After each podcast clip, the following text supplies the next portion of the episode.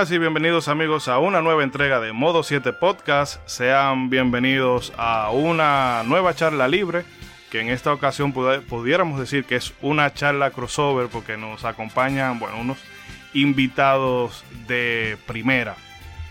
Eh, bueno, eso lo digo porque me pasaron un chequecito por debajo de la mesa. Y bueno, vamos a pasar un rato bastante agradable con ellos, hablando de esos títulos que nos han marcado de alguna manera especial a nosotros y quizá también aprovechar para hacer un poco de intercambio cultural a la hora de, valorar cómo se vivía eh, esa escena de los años dorados de aquel lado del charco, como diríamos. Y bueno, antes de empezar con toda esta faena, paso a presentar a todo el personal que me acompaña el día de hoy, empezando por ese célebre personaje, amado por los buenos, temido por Alexis Medina, Ronzo, el Marajá de Capurtala. Dígame a ver, Ronzo, ¿cómo está usted?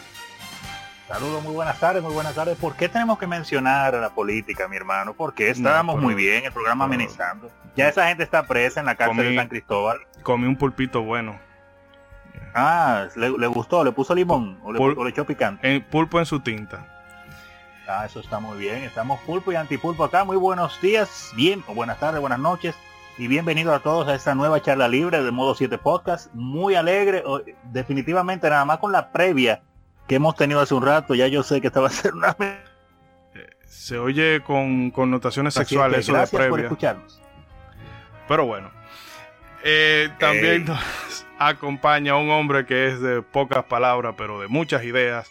Rey BGM. Rey, ¿qué tal estás? Silenciado. Rey, ¿por qué te vas? para dársela interesante.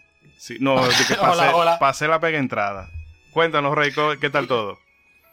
No, todo bien, listo para hablar de nostalgia. Ya, eso sí, eso es bueno en el mundo moderno no hay cosas que vendan más que el hype y la nostalgia. Y bueno, paso a presentar a los, eh, a los invitados que tenemos hoy que nos visitan desde el podcast hermano Estamos Armando. Eh, voy a empezar por la gente y vamos a dejar a los animales de último. Tere Chan, ¿qué tal? ¿Qué tal está?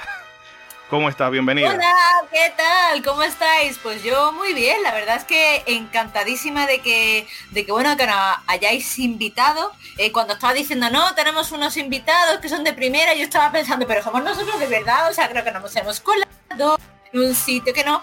Pero pues nada, encantada de estar aquí y de hablar de nostalgia. Me gusta la nostalgia. O sea, además yo creo que eh, esta parte del charco no ha escuchado todavía o no me ha escuchado hablar ni de Prince of Persia, ni de Ave Odyssey, ni así que los de la otra parte del charco ya están encantadísimos, pero ahora voy a traspasar fronteras. y bueno, yo creo que deberíamos dejar la presentación así, hacer el programa solamente contigo. ¿Qué tú crees? no, no, no, hay que invitar. O sea, aquí somos tres, somos todos, todos a una. O sea, hay que llevar todas las partes. Habéis traído, lo, habéis traído todo. Estamos armando lo bueno y lo malo. También paso a presentar, bueno, al cabecilla de esta pandilla particular, David Ciruela. ¿Qué tal estás, David? Pues muy bien, muchas gracias por invitarme, la muy contento por estar aquí, sobre todo por no tener que controlar nada, simplemente estar aquí, sentarme y, hablar y eso es lo más grande porque, oye, se siente un descanso, no veas tú, ¿eh? Qué tranquilidad. y como, bueno, el parte del trato con David era que no lo trajera, pero lo trajo igual porque como dijo Tere, es todo parte de un mismo paquete. Nos acompaña eh, nuestro amigo y hermano Ángel. Ángel, dime a ver cómo está, qué es lo que. Dame luz, ponte claro con los tigres creo que todavía no sabéis dónde os habéis metido o, dónde nos habéis metido a nosotros, porque esto va a ser una locura. Yo vengo a aportar mi absurdez más absurda de Luca. No, no. Bueno, aquí, como pueden escuchar los amigos eh, oyentes, hoy puede pasar cualquier cosa. Eh, nada, simplemente agradecerles a todo el apoyo constante que nos han venido dando durante toda esta trayectoria y bueno, la muy buena acogida que está teniendo nuestro primer especial de Chrono Trigger. Eh, les recordamos que para final de mes volvemos con el otro. Y nada, suscríbanse. Y bueno, ya que tengo todo el tablero armado, chicos, vamos a hacer un corte y volvemos con todo lo que hemos preparado. No se muevan. No se muevan.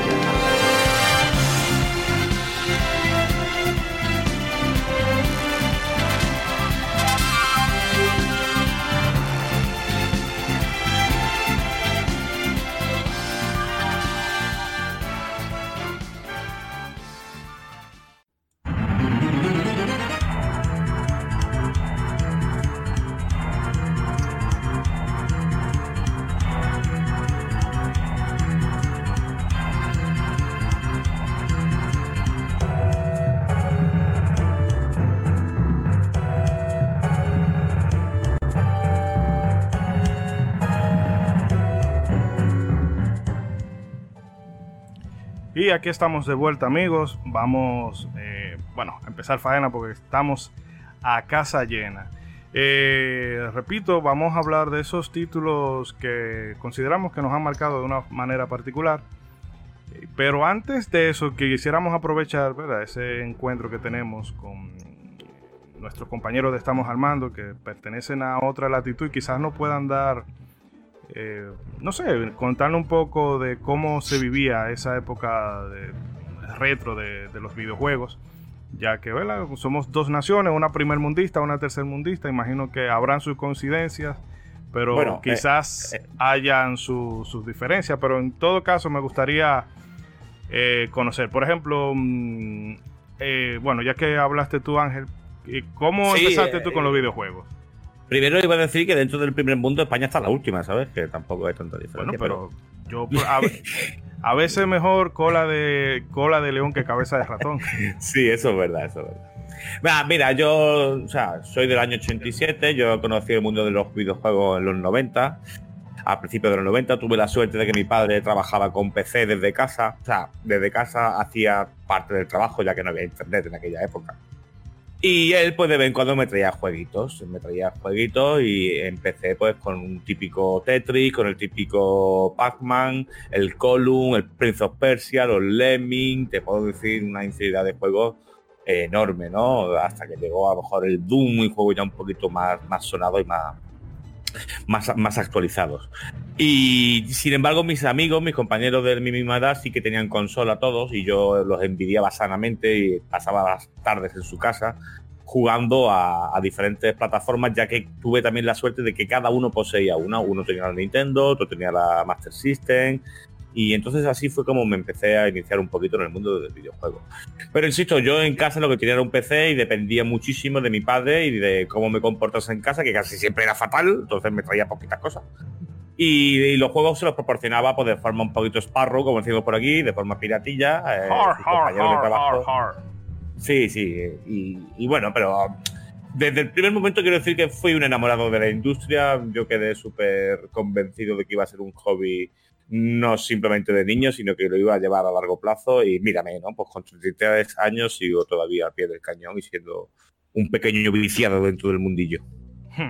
y Tere, cuéntanos a ver, ¿cuál es tu versión? Bueno, la, la verdad es que pues la, la mía es una parecida a la de Ángel, lo que pasa es que en el sentido mi, mi padre no, no, no trabajaba con ordenador ni nada, pero le gustaba como estar a la última y le gustaba pues tener eh, pues un PC y tal. Es verdad que yo em- empecé en, en- en el PC, por así decirlo, empecé en PC, ja, ja, qué gracioso. Em, pero no tan no con juegos como Prince of Persia, esos los conocí un poquito más tarde. Yo eh, empecé hardcore con Doom, Duke Nukem 3D y algunos juegos en 2D como de Duke Nukem 2D, Jar Jar Rabbit y otros, pero pero ya más bien en, en 3D. No recuerdo exactamente qué edad tendría, pero dirían 7 añitos, 8 añitos y tal. Y después Wow, siete eh, años jugando Doom. empecé, Wow. empecé- vamos, to- todo, Vaya todo- juegazo para empezar. Sí, todo, todo el mundo, que, o sea, la gente que nos escucha, los, los eh, oyentes que saben que mi juego de cabecera cuando era pequeña era Duke Nukem 3D.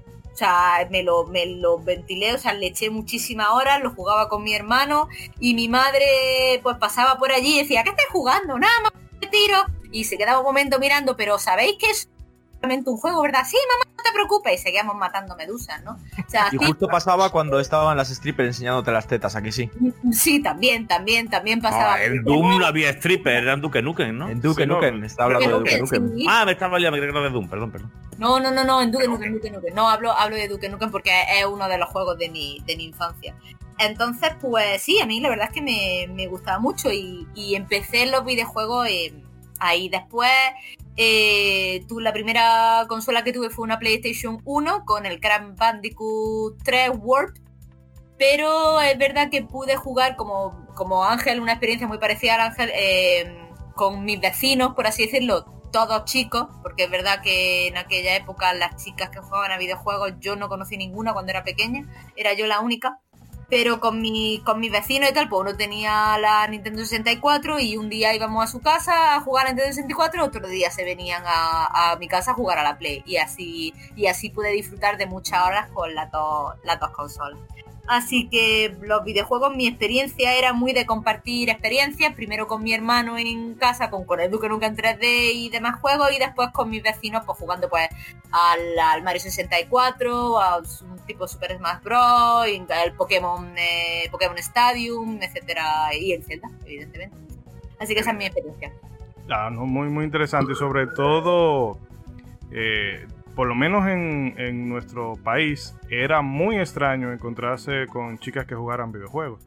Eh, con esto no quiero decir que se deba de considerar un, un bueno, un medio que era exclusivamente para chicos, pero por cuestiones de la época era muy raro ver una, una No, muchacha en eso digo, y tiene, yo, y tiene yo mucho- no conocí ninguna, quiero No, decir, pero- yo era, yo era la única, yo no conocía Sí. ninguna amiga. Aquí también. videojuegos. Sí, aquí también era muy raro, no, no llamaba la atención a las chicas. y sobre Era todo con, sobre todo con Doom.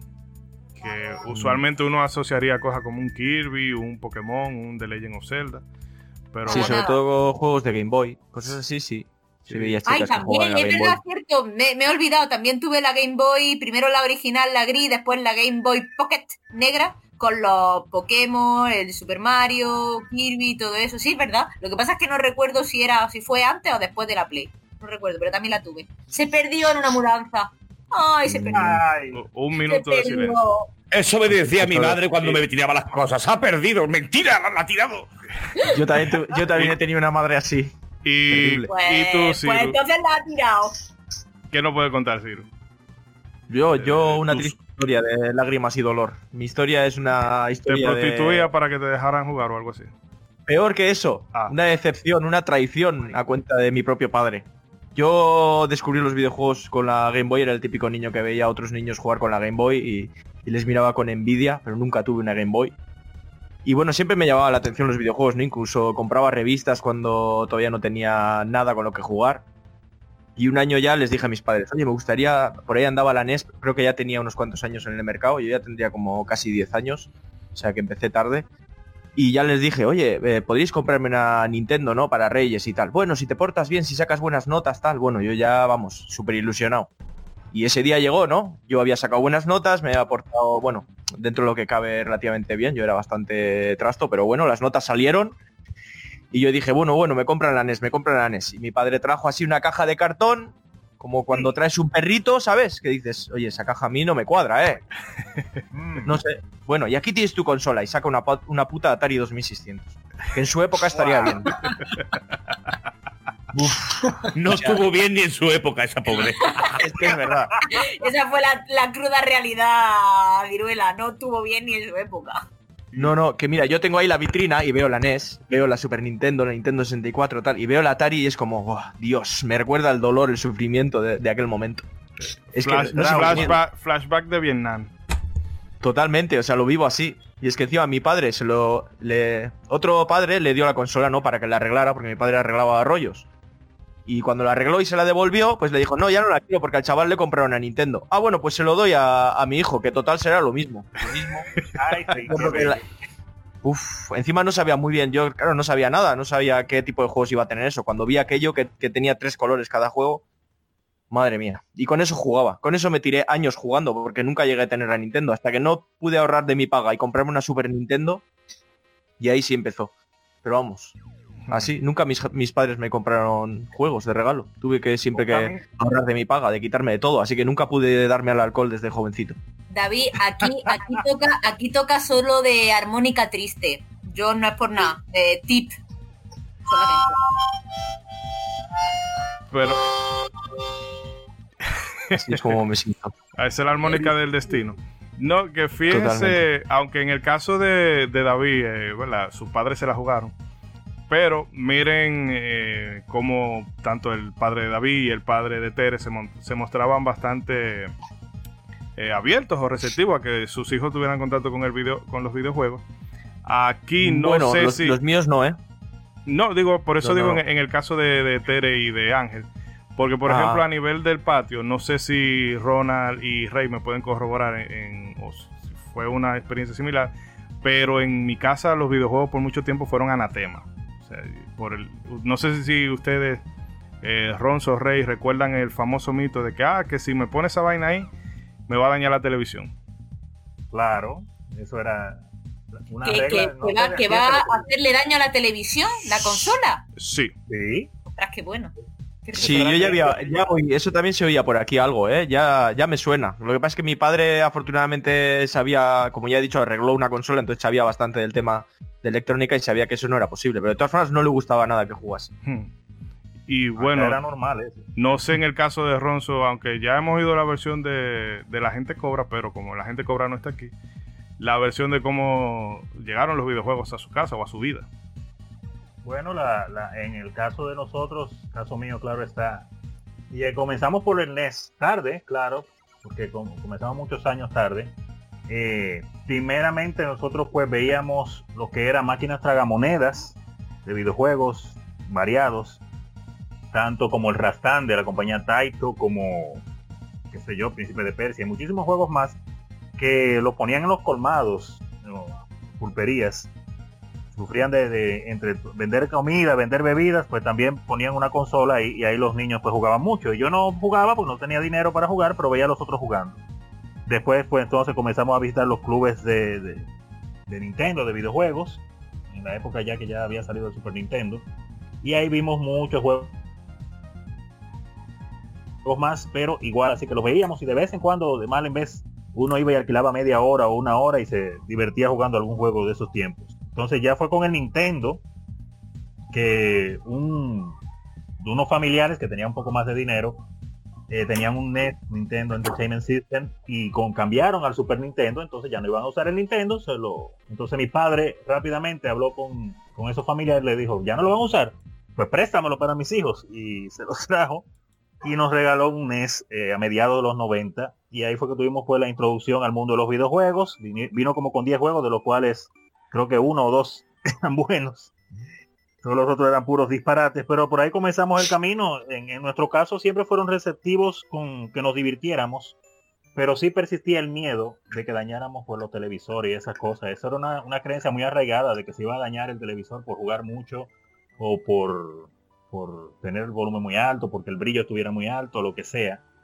Y aunque sí nos exhortaban o dejaban jugar, pero era con control, era con control. Hay veces que Es solo que- era los fines de semana. Ese mito creo que es- en parte es cierto porque antes de la televisión de tubo había otro tipo de modelo que no recuerdo muy bien cómo se llama ahora, que sí que se estropeaba con las consolas, con la Atari y todo esto, creo que rompían televisiones y por ahí viene el mito, pero después sacaron las televisiones de tubo estándar y estas no les pasaba absolutamente nada. Y ya muchas veces los padres lo cogían como excusa para que no jugaras tantas horas, por lo menos en mi casa. Sí, sí. Bueno, es- realmente yo la, la de la televisión no la he escuchado nunca, la excusa esa, pero la de niño te va a quedar ciego de ver tanto, de jugar tanto a los videojuegos. esa No, sí. eso me lo decía mi madre si me veía tocándome. Yo te vas a quedar ciego, no te toques más, por Dios. A mí no, no me veía tocarme, ¿qué pasa? ¿Que te tocabas en medio del pasillo qué? A mí me daba igual todo, yo soy sinvergüenza. Nah, yo- sí, sí, te- eso me- siempre contigo, ¿eh? Eso yo siempre lo hacía en modo ninja. Pero bueno, ese no es el tema de esta clase. Pregúntele a su mamá. Eh, Rey, por allá, ¿qué nos puede contar tú sobre tus inicios en este maravilloso mundo de blips y píxeles? Bueno, cuando yo estaba chiquitico, en los 80, yo- había un amigo que tenía un Atari y yo jugué un juego de carrera, F- F1, Pole Position, algo así, no recuerdo. Pero a mí en realidad nunca me llamó la atención. Otro amiguito tenía un Nintendo con Duck Hunt y Punch Out. Yo me acuerdo que me gustaba jugar Duck Hunt, pero no era algo como que me daba vicio. No era algo que yo cuando llegaba a mi casa soñaba con jugar al otro día. Eh, en ese entonces mi vicio eran los Transformers. Yo me gustan mucho, pero en ese entonces yo era súper fanático. Y yo coleccionaba robots, eh, o sea, los juguetes. De, yo tenía como 40 Transformers. No me pregunten cómo yo lo conseguí, porque yo, que yo recuerde, mi mamá nada más me compró uno. Eh, y nada, cuando yo más o menos empecé a entrar a la, a la adoles- a la adolescencia, eso, qué sé yo, 11, 12 años. Eh, por alguna razón ya yo sentí como que eso era para niños. Boté todos los robots en la calle Al otro día me arrepentí, cuando lo fui a buscar no me encontré uno. Wow. Oh, historia Oh, triste. oh, oh, oh. Ay, qué dolor, uf. Sí, reemplacé mi vicio por videojuegos. Los niños de... Yo me mudé para donde mi abuela y los niños de por aquí tenían Nintendo. Eh, cada uno tenían varios juegos. Y nada, yo... A mí me compraron un Nintendo y yo cogía, tomaba los juegos prestados de ellos. Y yo te- había muchos juegos. Tenían obviamente Mario, Zelda, Castlevania, Master Master. Eh, y también juegos malos como Platoon, Tiburón, Viernes 13. y, y nada, después, después que ellos ya como entraron un poquito más en su adolescencia, como que se hartaron de los videojuegos, me regalaron todos sus, todos sus cartuchos de Nintendo. Yo seguí con mi vicio. Y nada, eso fueron, yo empecé tarde a jugar, eso fue más o menos como en el, como en el 89, el 90. Yo sé que el Super Nintendo estaba a punto de salir cuando yo empecé a jugar. Yo, mira, Había estado en contacto desde antes, pero, pero decidiste a jugar tarde. Sí, mi vicio empezó tarde. Pero le diste con, con banda, ¿eh? Porque después de ahí no te ha detenido más nunca. Sí, no, y se nota que ese amor a Nintendo solamente hace crecer con cada día que pasa. Así mismo. No, en mi caso, eso, eh, bueno, imagínense que esto es un- como un programa de esos eh, eh, tipo eh, sitcom, que agarran un episodio de temporada y meten retazos de capítulos viejos. Bueno, Ok. eh, yo, el, la primera, eh, bueno, el primer contacto que yo tuve con los videojuegos fue frente a la casa de mi abuela, que había un, un niño, bueno, un nieto que le había llegado de visita desde Estados Unidos y bueno, él tenía el videojuego, un, Nintendo y tenía un, un Zapper. Eh, y recuerdo que una tarde ella nos dijo a unos primos míos y a mí que fuéramos y jugáramos con él y jugamos Dog Hunt. eh, pero no sé si habrá sido toda la tarde, pero eso me dejó a mí marcado. Y en casa vinimos a tener una consola ya 1992-93.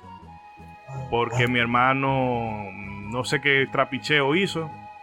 Y bueno, nos consiguió una, Super- una Nintendo. Y tenía, entre otras cosas, Town and Country. eh, tenía Mario. Y no recuerdo cuáles juegos más. El caso es que esos juegos tuvieron un final triste. Bueno, por lo menos triste para mí. Porque una vez yo me quedé fuera de la casa sin la llave. Porque mi mamá trabajaba en, esa, en, ese, en ese entonces. Y bueno, yo di la. Y dejé los cartuchos en la, en la entrada de la casa. Di la vuelta por la ventana a ver si podía tratar de ubicar dónde estaba la llave. Bueno, la vi Ay, ay, ay. accesible, la cogí, pude abrir la puerta de la casa. Bueno, pero al llegar me di cuenta que ya todos los cartuchos se habían desaparecido. Nunca supe Wow. quién, quién se lo llevó. Y fue. A mí todavía eso, yo recuerdo eso y se me sale, se me parte el alma. El hermano mío no me mató de casualidad. Y a partir de ahí.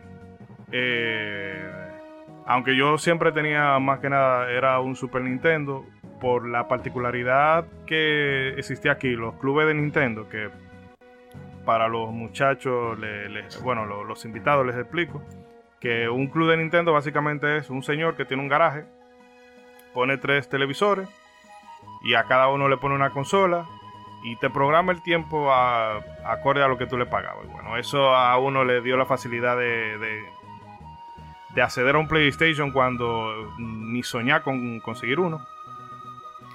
Y bueno, eso fue. Los clubes de Nintendo aquí eran.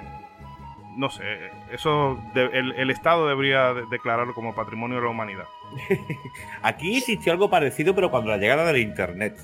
La llegada del Sí, los internet ciber- existió los ciber. lo- los cibercafés, le llamaban. Sí. No, se tomaba, no se tomaba café, allí era una sala llena de, Pero de eh, ordenadores. esto era más para los, para los chats, ¿no? No, ahí yo he Los jugado ahí a Counter Strike, he jugado al StarCraft, al Age of Empires. Sí. Ahí fue mi primer toma de contacto con el juego online multijugador, fue el cibercafé. Y era igual, Vaya. era por tiempo y moneda. Lo que pasa es que ya fue a, fue a finales, a finales de los 90 fue eso. Aquí, Mm. 97, Sí, sí, aquí- 98. A- Aquí también fue así, pero se jugaba mucho StarCraft. Y, Oye, ah, bueno, yo soy un gran viciado Sí. de esto acá. y, Sí. y GTA. O sea, tú veías a los, much- los niños siempre en la PC jugando San Andreas o la Vice City. Para nuestros amigos invitados, eh, no se sientan mal si ustedes no entienden esas palabras como lo que dijo Ishidori, trapicheo. No, sí, No, totalmente. En España es lo Trapicheos aquí también, sí. Trapicheo, eh, intercambio de cosas Ah, no, bueno. le- no legales. Bueno, pues parece que Ishidori utilizó esa palabra de ustedes porque yo no tengo idea de lo que eso significa. Ah, Ah, No, vale, sabes- vale, vale, vale. No, tú sabes, eh. Mariano Lebrón Sabiñón vive, vive. Y bueno, Divertido. Y sobre lo que dijo Ishidori de los niños jugando Grand Theft Auto, eso es lo gracioso. Grand Theft Auto y Call of Duty supuestamente son juegos para adultos, pero uno, hubo un club, uno iba a uno de esos clubes de videojuegos y todo el mundo jugando GTA y Call of Duty eran niños sí. y los adultos eran los que jugaban Poké- Pero, Pokémon y Smash eh, Bros. Eso pasa hoy día. Hoy día el, el de- pasando, sí. del Call of Duty y demás está para un público más adulto y lo consumen niños de 12 a 15 años y sin embargo el Animal Crossing lo juegan niños de 40. no pasa nada. no, de hecho, Animal ¿Qué niños se ha Crossing. de niños de 40? Se ha ¿Cómo que no? Yo siempre voy a ser un niño, déjame se ha Teresa. quedado preciosísimo. Yo también. No, que Animal Crossing es el sueño de muchos millennials porque le permite tener casa, le permite pagar sus Y cuentas. plantar nabos, dilo ya, plantar nabos, Isidori. Sí, cosa que, cosa que en la vida real no, no puedes Quiero hacer. decir, o sea, no solamente plantarlo, sino Es comerciar, un sueño cumplido. ponerle precio. Hombre, Ya todos también. los hombres estamos to- nos pasamos la vida Intentando plantar el nabo. Sí, sí, Sí, sí, totalmente. Ahí plantan en serie. Sí, sí. No, y extraer la semilla, pero en fin. Eh. No, esto ya no.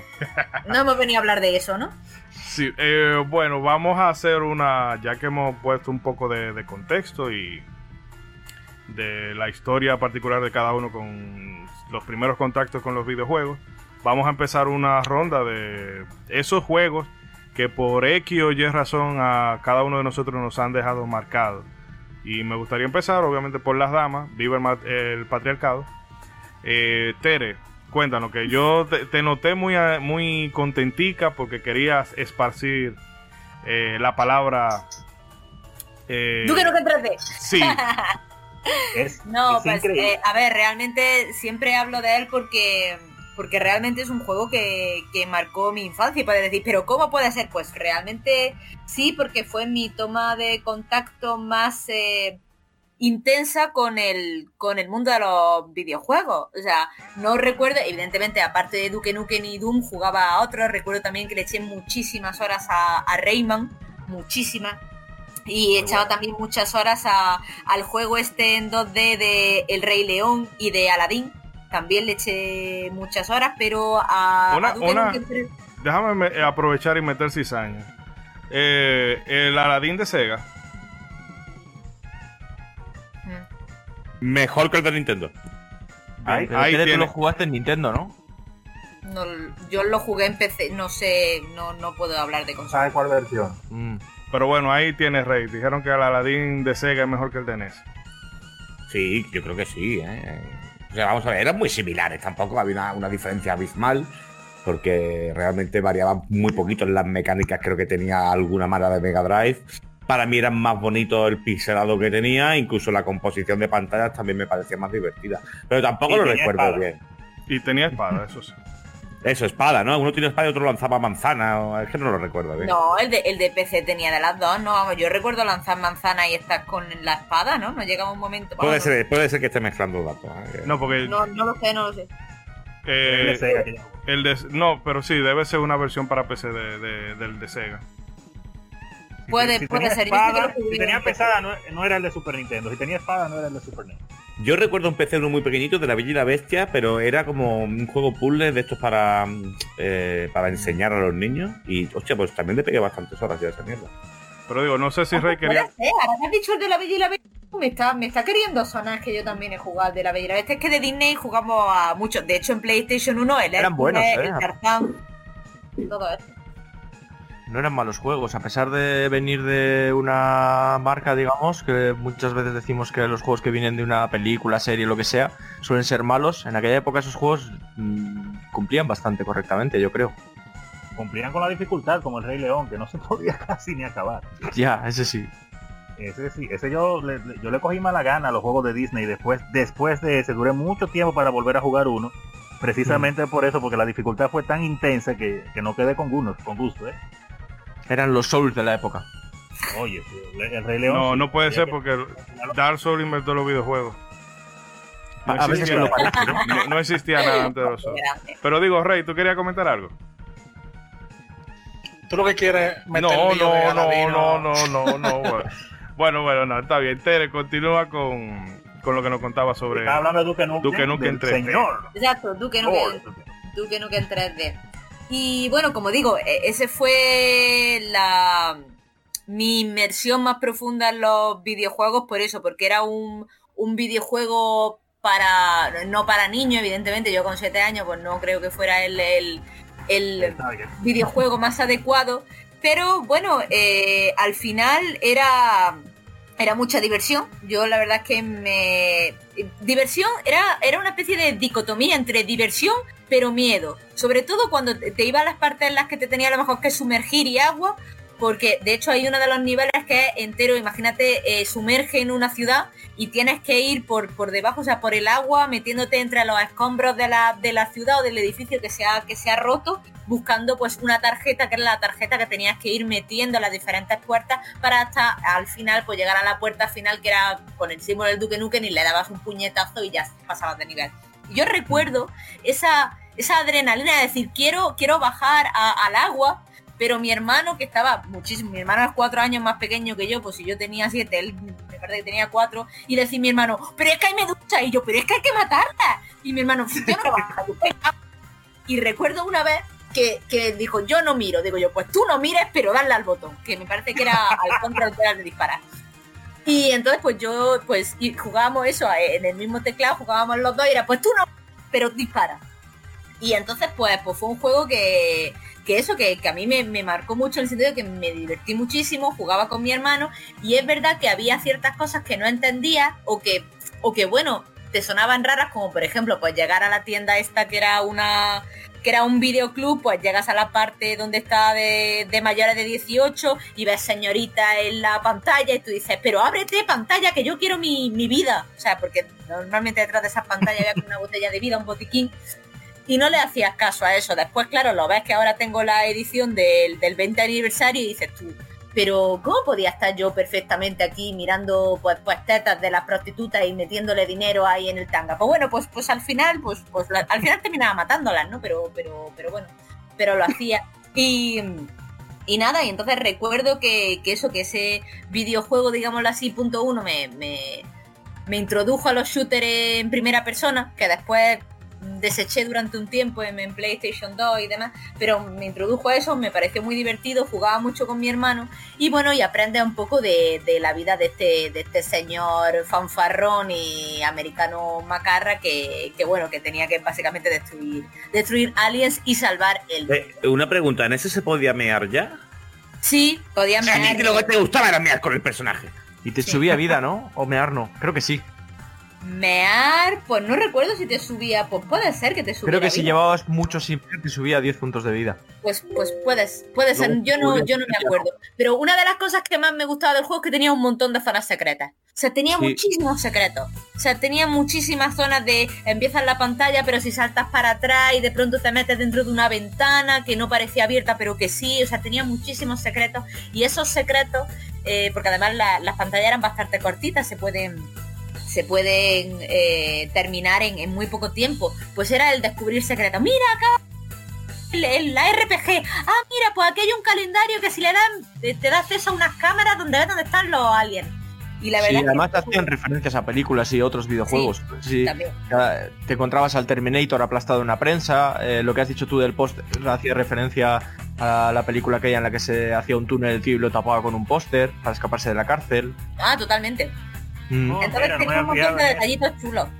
Te encontrabas al tío de Doom y el tío decía una frase, así que este era el mejor soldado de, de Doom, como Sí, poniendo es que eran, rivales directos y yo creo que Sí, es verdad a que Tomb Raider marcaron, también. marcaron una época muy importante en el mundo del shooter y, y el problema que tuvo que se fueron tan ambiciosos con el proyecto del Forever que trataron tanto en sacarlo que ya pasó de moda el género, el macarrismo, el gamberro y no sé. Se desvirtuó un poco la, la IP, la saga se vino abajo después de ese juego. Una pena, ¿eh? porque siempre el, el gamberreo mola. Sí, el gamberreo mola. Eh, Ronzo, disculpe, te iba a decir algo. De... No, no, no, comentando eso mismo, que es una pena, ese título eh, primero eh, me- maravilloso que haya comenzado Tere con ese título, eso, eso hay que ponerlo en el, en el libro de la historia de los videojuegos. Una niña que comenzó su vida videojueguil con Duke Nukem 3. Así está, Ronzo, así se ha quedado, así se ha quedado. Pero, eh, verdad. Sí, sí, no, y que ese juego fue, yo lo disfruté pero muchísimo y pues igual como mencionaban, fue lamentable todo lo que tardó la Forever porque uno se gozó tanto con las diferentes versiones que salieron, las rejugábamos y las re que te jugábamos, algunas censuradas para consolas ya caseras, las versiones de PC principalmente, claro, las mejores, las que venían más crudas y, y eran eso, la rivalidad con Doom, eh, a pesar de que utilizaban un diseño de niveles parecido, con muchas zonas secretas, esas cosas, mucha arma, mucha violencia, pero tomándoselo un poco menos en serio y yo en mi caso cuando lo jugué ya eh, pues claro entendía un poquito de inglés y entendía las frases que él decía yo me reía muchísimo teníamos eh, teníamos un fan club realmente de del Duke Nukem Bueno, es que hay muchas, vamos, la frase de Come get some piece of cake. Y todas esas es que se, se te quedan marcadas, sepas son. A ver, si sabes inglés más, ¿no? Pero, pero se te quedan marcadas. Sí. Yo me acuerdo de cuando pasabas mucho tiempo sin hacer nada, se crujía así los dedos y decía, ¿Are you waiting for Christmas? ¡Ay, es verdad! Are you waiting for Christmas? ¡Ay, qué Pero- buena! Yo soy cortito y relativamente hace poco pillé lo de que los policías fueran cerdos, porque a los, los americanos llaman pija a los policías, ¿no? Y creo que venía por ahí la referencia. era un insulto era un insulto totalmente. Claro, claro. Así de irreverentes eran. La verdad es que era un juegazo, porque sobre todo venías de un juego como Doom, donde estaba genial, ¿no? Pero los escenarios eran un poco, eh, pues ese ambiente demoníaco, ¿no? Muy irreal. Y luego ibas al Duke Nukem y lo especial que tenía era que jugabas en escenarios que parecía, pues, eh, tu barrio, por decirlo de alguna forma, ¿no? Calles más reconocibles. Y eso es a mí lo que me, me hizo boom en la cabeza, decir de repente, joder, hostia, estoy jugando aquí que podría ser perfectamente calles reales. Un cine, un... etcétera. Exacto y que el Y personaje sí te hacía sentir era, mejor era, era un cine, Mm. pero también había un, un estanco, una librería, o sea, es que era todo lo que podía realmente, un restaurante japonés, dentro de la cocina, donde te podías quemar si te subías encima de las Sí, parrillas. Eh, Yo creo que era la primera vez que veía en un videojuego donde el escenario eh, era tan importante o me hacía... No sé, porque en Doom creo que, bueno, sí, el escenario jugaba un papel importante, pero lo Bueno, que más ver, era el yo tenía- enfrentamiento yo creo que más simple, si entraba en la lava te quemaba, pero, Sí. pero poco más, eh, en sentido quiero decir, que es bastante más lógico, pero lo del Duke Nukem, que además había una parte en la que tenías que entrar por las parrillas, que era como una especie, como en un restaurante de sushi, era como recto, o sea, era circular, entonces tenías para encontrar un corazón de estos biónicos, el corazón típico azul, tenías que entrar dentro de las parrillas y hacer el recorrido en redondo quemándote. Sí, sí, Mm. totalmente. Y, Eh. y luego no solo eso, sino que terminabas el capítulo y te ibas al espacio y había también referencias a, a una odisea en el espacio y tenías un trenecito que te iba cambiando de un lado a otro, una nave espacial y, y flipabas con eso, o sea, yo me acuerdo que de pequeño alucinaba con eso. Y Rey, ¿tú lo llegaste a jugar de casualidad? Porque yo realmente con Duke Nukem, eh, fuera de las veces que lo habré visto a Cobra o a Ronzo jugarlo, no, no tuve mucho roce con él. ¿Elo, Rey? Ah, perdón, que tu voz se cortó y no, no escuché mi nombre. Eh, no, yo nunca tuve acceso a una PC hasta como el 98, cuando el internet se puso popular o, o- o asequible para el público general. Yo, yo nunca vi una PC, nunca jugué nada en una PC. Yo conocí Doom en el Super Nintendo, que como saben corre como mierda. Eh, pero era lo mejor en ese momento bueno, pero yo nunca, yo nunca fui fanático de los juegos de primera persona. Yo, a mí la, ese tipo de juegos usualmente era muy violento y a mí como que nunca me ha llamado la, mucho la atención la violencia. Eh, ni en película ni en nada. Entonces como que ese tipo de juegos así primera persona. Yo siempre he sido más, más de RPG. Eh, Japonesa, obvi- obvia- ja- japonesa, obviamente, porque imagínate, jugaba consola. Entonces como que esos juegos de primera persona yo lo, yo los conocía por revista. Tal vez en algún club alguien la jugó, pero no nunca fue nada que me llamara la atención. No, no recordáis ninguno. Ah, Lo que pasa es que a mí, sí, no, escúchame, para terminar, lo que pasa es que a mí como que me gusta más, más lo primero, juego de primera persona realista. Por eso fue cuando yo vi GoldenEye la primera vez de 64. A mí el juego me encantó porque era todo realista, era en la tierra. Bueno, ya empezamos con el GoldenEye, madre mía, David, tan quitado. Hostia, GoldenEye me ha quitado el juego, tío. El juego que más me ha marcado en la vida. O sea, así de claro. No lo iba a sacar, ¿eh? Igual más tarde. bueno, bueno, pero ya que salió a flote. Bueno, termina la idea, Rey, para entonces darle paso a David. Sí, GoldenEye mayormente las armas eran reales, era en la tierra, cielo azul, todo era realista la música excelente y e-, ese juego a mí, a mí sí ese juego sí me encantó. Ese y Rainbow Six, que también era como realista. Pero ya aparte de eso no me... Y el sistema de misiones, que ya no era simplemente vete de aquí a allá y acaba con los enemigos, sino eh, rompe las cámaras, hackea este ordenador, protege a este tío, eso era alucinante. Sí, sí. Antes de abandonar Doom, yo quería... ¿Nadie recuerda los trucos? El IDDQD, IDKFA. Clip también. Y de clip que era para atravesar paredes, joder, sí, sí. Había mucho. Que en el, en el boss final, si hacías hit clip y atravesabas la pared, que veía la cara de John Romero pinchada en un palo. Ah, sí, clásico. Y bueno, David, ya que te mataron el gallo dentro de la funda, como se dice por aquí, eh, cuéntanos de tu experiencia con el Golden Eye. Hombre, no iba a hablar de GoldenEye ah, porque no es ah, el. si estamos hablando de, juegos con los que nos iniciamos o juegos que nos marcaron, porque sí que GoldenEye fue el juego que me marcó, pero juegos con los que nos iniciamos, como ya he dicho, cuando conseguí recaudar paga suficiente para comprarme una Super Nintendo, el primer juego que pude jugar ya por fin y hizo que me enganchara ya los videojuegos fue el Mario All Stars.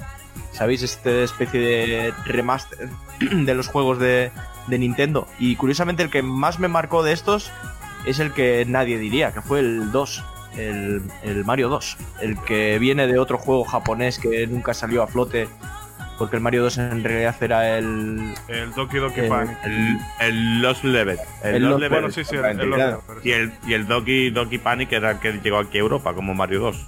Exactamente, nosotros jugamos al Doki Doki Panic con, con, el Mario por encima puesto, digamos. Pues ese juego no sé por qué, pero me encantó. Era, había jugado mucho al Mario 1 en casa de mi vecino y tal, y el Mario 3 también lo había jugado algo, eh, me seguía pareciendo parecido, pero ver el Mario 2 ese cambio, que hubiera tanta diferencia entre mundos, ciertas cosas como que te metías en vasijas y cuando cogías la llave te perseguía un fantasma, que ahí cuando era pequeño hasta me, ponía un poco nervioso, ¿no? Y luego el tema de los bosses, que me pareció mucho más original que, que en los otros Marios pues no sé, a mí me, la verdad es que ese juego me encantó, que tuvieras cuatro personajes y que cada uno fuera distinto. Además me acuerdo que a mi hermano también como que le hizo algo más de gracia, que no le gustaban mucho los videojuegos por aquel entonces, hasta que tuvimos un PC. Y sí que eh, con ese juego conecté también con mi hermano a la hora de jugar los dos y estaba, me enganché, pero una pasada ese juego. Me acuerdo que jugaba todo el día, que me iba a comer, comía rapidísimo para seguir jugando. La época cuando la época cuando una secuela podía ser diferente sin que los fanáticos le enviaran amenaza de muerte a los desarrolladores. sí, tío. Totalmente, totalmente. No solo eso, sino cuando decías, sale una secuela, a ver qué nos vamos a encontrar y tal, a ver cómo va a ser. Ahora ya, ya sabes perfectamente cómo va a ser una secuela. Porque va a ser no, porque antes también pienso yo que éramos niños inocentes, mm. sin malicia ninguna, y ahora los niños nos hemos convertido en unos hijos de puta de cuidado y todo lo nos quejamos de todo, lo criticamos todo, no nos gusta nunca nada, y es horrible lo que se está convirtiendo en el fandom del videojuego. Y de la saga, ya te digo, como al quien se que es una saga, se, te tira el cuello, lo, bombardean por Twitter, le, hacen la vida imposible, pero joder, disfruta más de la vida. Hostia, es que no, no sé. No sé. Es un poco. Que es realmente gente con mucho tiempo libre. Porque si algo no te gusta, ¿cuál es la necesidad de tú invertir tanto tiempo enfocándote en eso que no te gusta? Porque digamos que mañana eh, Square Enix decide sacar una secuela de Chrono Trigger, pero es un first person shooter porque no sé, están inventando. Bueno, a mí, eh, o sea, pegaría el grito al cielo, pero no es para yo ir a buscar la cuenta de Twitter del productor o del desarrollador a cargo a decirle, mire hijo de tu maldita madre, yo voy a ir a tu casa y voy a agarrar, me voy a bañar con tu sangre y a tus hijos lo voy a desgranar y no sé qué ocho cuartos. Porque que, no sé, como que... también yo entiendo que depende de, de... Bueno, no depende de las redes sociales, sino que en Twitter, por ejemplo, hay mucha gente como con Pero bueno, como dirán ustedes, con mucha mala baba, porque eh, luego mm, cuando tú hablas de ese tipo de cosas con la gente en la calle, tú te das cuenta que las reacciones no son tan, tan Claro, eso- eso tan iba a decir. Es que hay que darse cuenta del anonimato, ¿no? Que tú no pones la cara. Normalmente el que dice eso es un desmayado, un matado, que le, pegas un soplío y se cae al suelo. Lo que pasa es que como tiene la valentía de que no está delante de la otra persona, se pone a decir disparates. Por eso muchas veces yo creo que hay que saber encajar este tipo de comentarios. Cuando ya eres una persona de renombre o medio conocida, no afectarte los comentarios tan negativos, destructivos, que intentan hundirte, porque sinceramente vienen de personas que están hundidas ya en sí porque realmente una persona cabal y, co- y coherente no se dedica a hacer estas cosas, lo que tú acabas de comentar. Sin embargo, las redes sociales fu- funcionan así y tenemos que comprender a saber eh, en- encajar este tipo de, de críticas o, o a simplemente saber que lo que hacemos lo hacemos porque nos sale de los cojones y no vamos a hacerle caso a un, a un chalao de turno o a un grupo de chalaos que, los gru- que ahora se unen por redes sociales también. Se hacen un grupo eh, fans aférrimos de Chrono Trigger y ahora se van a darle por culo al tío. Pero chiquillo, pues, lo que pasa es que también tienes que tener mucha eh, o personalidad o fuerza o decir, mira, tienes que ser también muy valiente para decir, esto no me va a afectar, porque es que hay veces que es acoso y derribo, y yo ahora mismo me estoy acordando de la, de la actriz de, de Abby.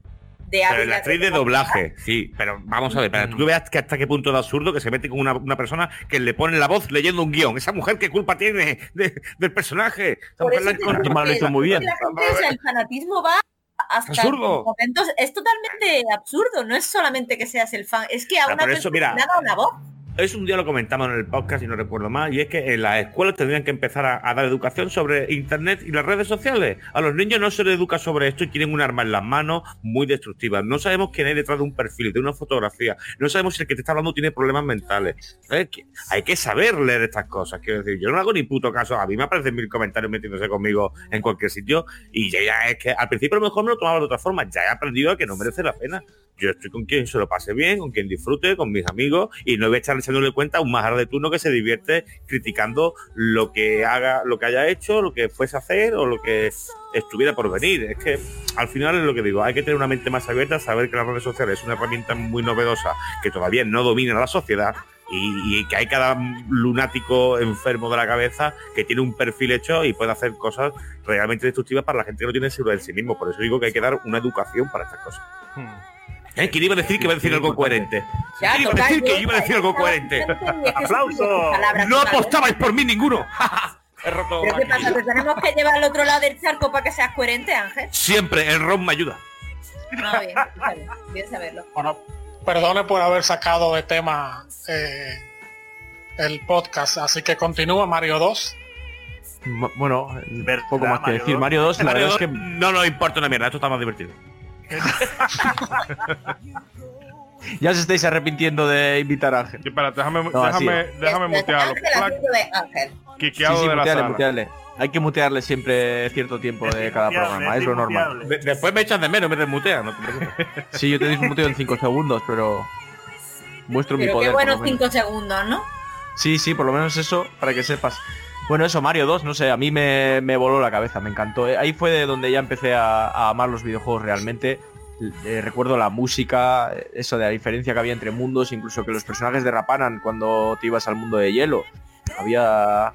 Me acuerdo que podías cavar, había pantallas donde te tragaba la arena y podías ir bajo tierra. Es que la diferencia con los otros Marios me parece que era, era brutal. No sé, Sí, con aquella mentalidad, habiendo visto lo poco que habías visto, te, te volaba la cabeza realmente. bueno, aprovecho para hacer el spam de que le dedicamos un episodio completo a Super Mario Bros. 2. Sí, Y en lo escuché. Eh, Sí, y ahí, bueno, hablábamos precisamente de que a pesar de que no es, de que es un reskin, la propuesta jugable es muy chula y a veces como que se se menosprecia un poco porque se aleja de lo que era el 1 y el 3, pero es eh, un juego muy muy muy bueno y todavía al sol de hoy eh, realmente por lo que tú decías de que la mecánica que tenían los jefes era muy diferente a, a la simplicidad de, bueno, caerle tres veces arriba a, a un enemigo o quitarle el hacha para que se, se le caiga el puente. Tenías que arrojarles cosas, normalmente huevos que te tiraban ellos mismos, pero luego había enemigos que eran un poco más difíciles, que te disparaban, que se movían mucho por, por el nivel. tenía una vuelta de tuerca que en los otros Marios no ibas a encontrar y la verdad es que a mí eso me gustó bastante. Lo recuerdo incluso más que el Mario World, aunque Mario World lo tengo como un mejor juego, pero no sé, me pilló más virgen, entonces lo recuerdo como algo que me voló la cabeza y dije, hostia, los videojuegos ahora sí que me encantan. Y bueno, vamos a desmutearlo. era una fórmula que no se entendía, definitivamente. Va, va a desmutearlo ya. Sí, no, no, Mm. termine la idea, Ronzo, disculpe. No, iba solamente quería hacer ese comentario que definitivamente era un- una mecánica algo nuevo. En el caso, yo había jugado ya otros Marios antes de jugar la Super Mario Bros. 2 que conocimos. Y, y, pues definitivamente esa mecánica nueva, totalmente diferente, pues enganchaba de una manera. Que igual yo cuando lo agarré, pues no, no, lo, no lo- no lo soltamos, mejor dicho, en mi casa, hasta que lo terminamos. Fue increíble. Y bueno, vamos ahora sí, lo desmuteamos para darle el turno a la palabra. Bueno, Ángel, cuéntanos, ¿cuál sería ese juego que, que te marcó? A ver, pues. Uno de ellos. Sí, Uno es, que te- tengo varios y. Porque podría decir Street Fighter y alguno que otro más que hay por ahí, pero no. Me voy, a, en- me voy a enfocar en el que realmente me hizo amar la industria como tal y quiero hablar un poquito de Indiana Jones Fate of Atlantis. Uah, Vaya, cómo Sí. me gustó a mí también ese juego. Eh, Este es un juego de LucasArts, de Click and Point, eh, un juego de disquete, si no recuerdo mal, creo que salió por 1992 aproximadamente. Y decir que yo era un amante de Indiana Jones. Yo no sé cuántas veces pude ver la última cruzada, la de que sale sin Connery, no sé si se llamará allí igual que aquí. Aquí es Sí. Indiana Jones y la última cruzada. Me De parece la que sí. Crusade creo que es, ¿no? O De Last en Crusade, inglés, ¿no? sí, sí. De Last Crusade, sí. de las Crusade.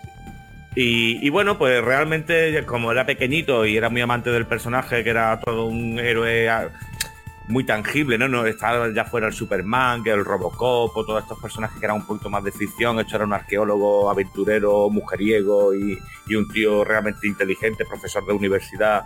No sé, era un personaje que me transmitía mucho por el carisma que aportaba. Y este juego, pues simplemente era una expansión más de su mundo. Tengo entendido, no sé hasta qué punto es cierto, de que estaba previsto que de, de que fuese este juego la cuarta película y por eso le pasaron los guiones.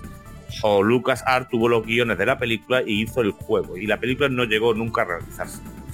Volviendo al juego, eh, es un juego bastante jodido, complicado de narices. Incluso te diría que yo las primeras veces para desbloquear la- el password, porque el sistema antico- anticopia que traía era un manual de runas, de lunas y circulares el cual formaba una pirámide y tenías, cuando encendías el juego te ponía aleatoriamente una combinación y tenías que irte al librito, buscar un- la página que te indicaba para poner en la misma posición que el libro, en el ordenador, las runas. Y, y, ostras, pues a mí las primeras veces como que ni entendía bien este tipo de mecanismo porque también era bastante pequeño. Eh, ¿Qué decir? Es un juego que se basa pues, en buscar la Atlántida, una tierra perdida. La personaje que la acompaña precisamente es una heroína también, es una persona muy guerrera, con mucho carisma. Era Sofía, una pelirroja que a mí me la ponía como la clavícula de un ya que le gusta mucho a mi amigo, pues había que decir esto. Y, Claro. y- y- y, bueno, es que es un juego que realmente siendo complicado no me importaba pasar horas y horas intentando combinar las diferentes opciones que me proporcionaba el juego para desenlazar el puzzle oportuno. Recuerdo que hasta bien no pasado por lo menos 3 o 4 años no conseguí pasármelo. En aquel momento no había guías y lo jugaba a medias con un vecino y una parte a lo mejor me pasaba yo, otra parte se pasaba el vecino y nos íbamos comentando cada uno cómo desenvolver diferentes eh, tramas del juego. Sí que es verdad que llegamos a un punto que había un laberinto que eso era infernal y se lo pasó. Ahí me él. quedé yo también. Si no llegase Yo por el laberinto, nos lo hubiéramos pasado mucho antes, pero el laberinto fue como que desistimos y lo volvimos a retomar al año o a los dos años y fue cuando él se lo llegó a pasar. Y ya me indicó el truco que era siempre girando a la derecha por no sé qué túnel. O había una combinación, había una clave que era primer túnel derecha, segundo túnel no sé cuánto, y se repetía la, la, La misma secuencia. la misma secuencia, pero gracias. Y bueno, lo tengo muy hincado en el cerebro porque precisamente es uno de esos juegos que aunque pasaban años, eh, y hoy día, ¿no? Aunque pasen años, creo que es, muy rejugable, es un juego que te transmite muchísimo, te daba diferentes opciones, no sé, lo- lo- los mm, diferentes entornos que te veías, que lo mismo te veías en un- una universidad, que te veías de repente en una jungla, que te veías en un desierto, que te veías en la noche americana, hasta llegar a la Atlántida y la lucha contra los nazis, que tu enemigo eran los nazis que perseguían el mismo motivo que tú. No sé, al final es muy personal esto, y muy subjetivo, pero para mí es uno de los mejores click and point que he vivido y he disfrutado, fuera comentar de Monkey Island, Broken Sword, etc, etc, etc. Y a mí será me gustó porque- mucho más que el Monkey Island, ¿eh? Monkey Island Sí. era- era muy gracioso, era más gracioseto, Sí. se puede decir, tenía más humor.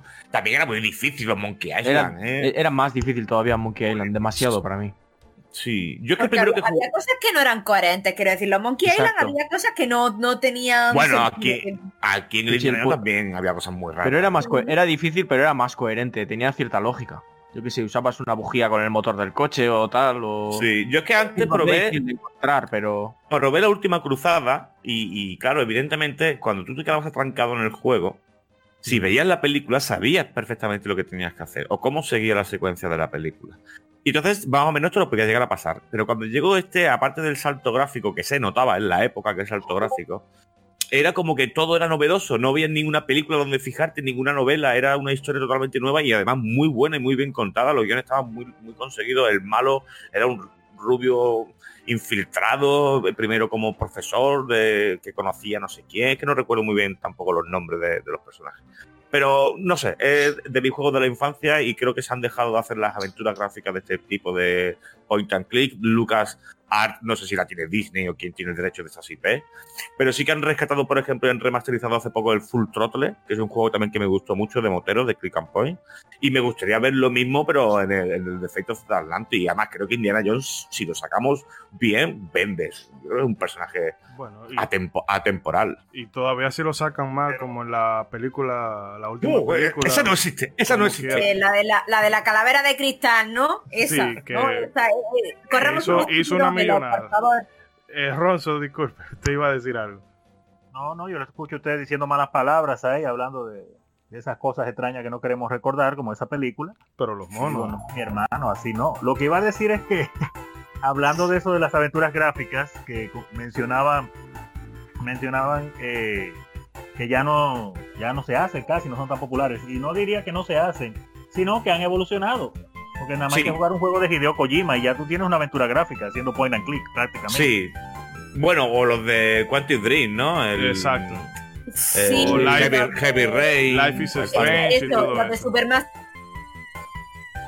Perdón. Down, eh, Little Hope y demás. Lo que pasa es que no es point and click, pero es de toma de decisiones. Entonces Es yo que creo un que así yo no vendería hoy en día, yo creo. pero son prácticamente lo mismo. Tú casi no juegas en cierto sentido. En estos juegos de- hay, hay una cantidad de juegos ahora que las compañías se esmeran tanto en, en crearte una historia y una aventura y te ponen muchos cinemas, displays, muchas secuencias y se olvidan de la parte del juego, de jugar, de, de darte una experiencia agradable. Entonces, Pero para mí no está pero- mal, ¿eh? Al final, si el juego... Quiero decir, por si el juego está en las decisiones... ¿Eh? Que si el juego está en las decisiones, a mí no me parece mal. Te ponen como una especie No, de- pero yo de entiendo, lo- lo- entiendo mucho lo que dices, porque eh, es verdad que los juegos hoy día de Quantum Dream no suponen ningún reto. Es simplemente No. dar para adelante, buscar a lo mejor un mapa.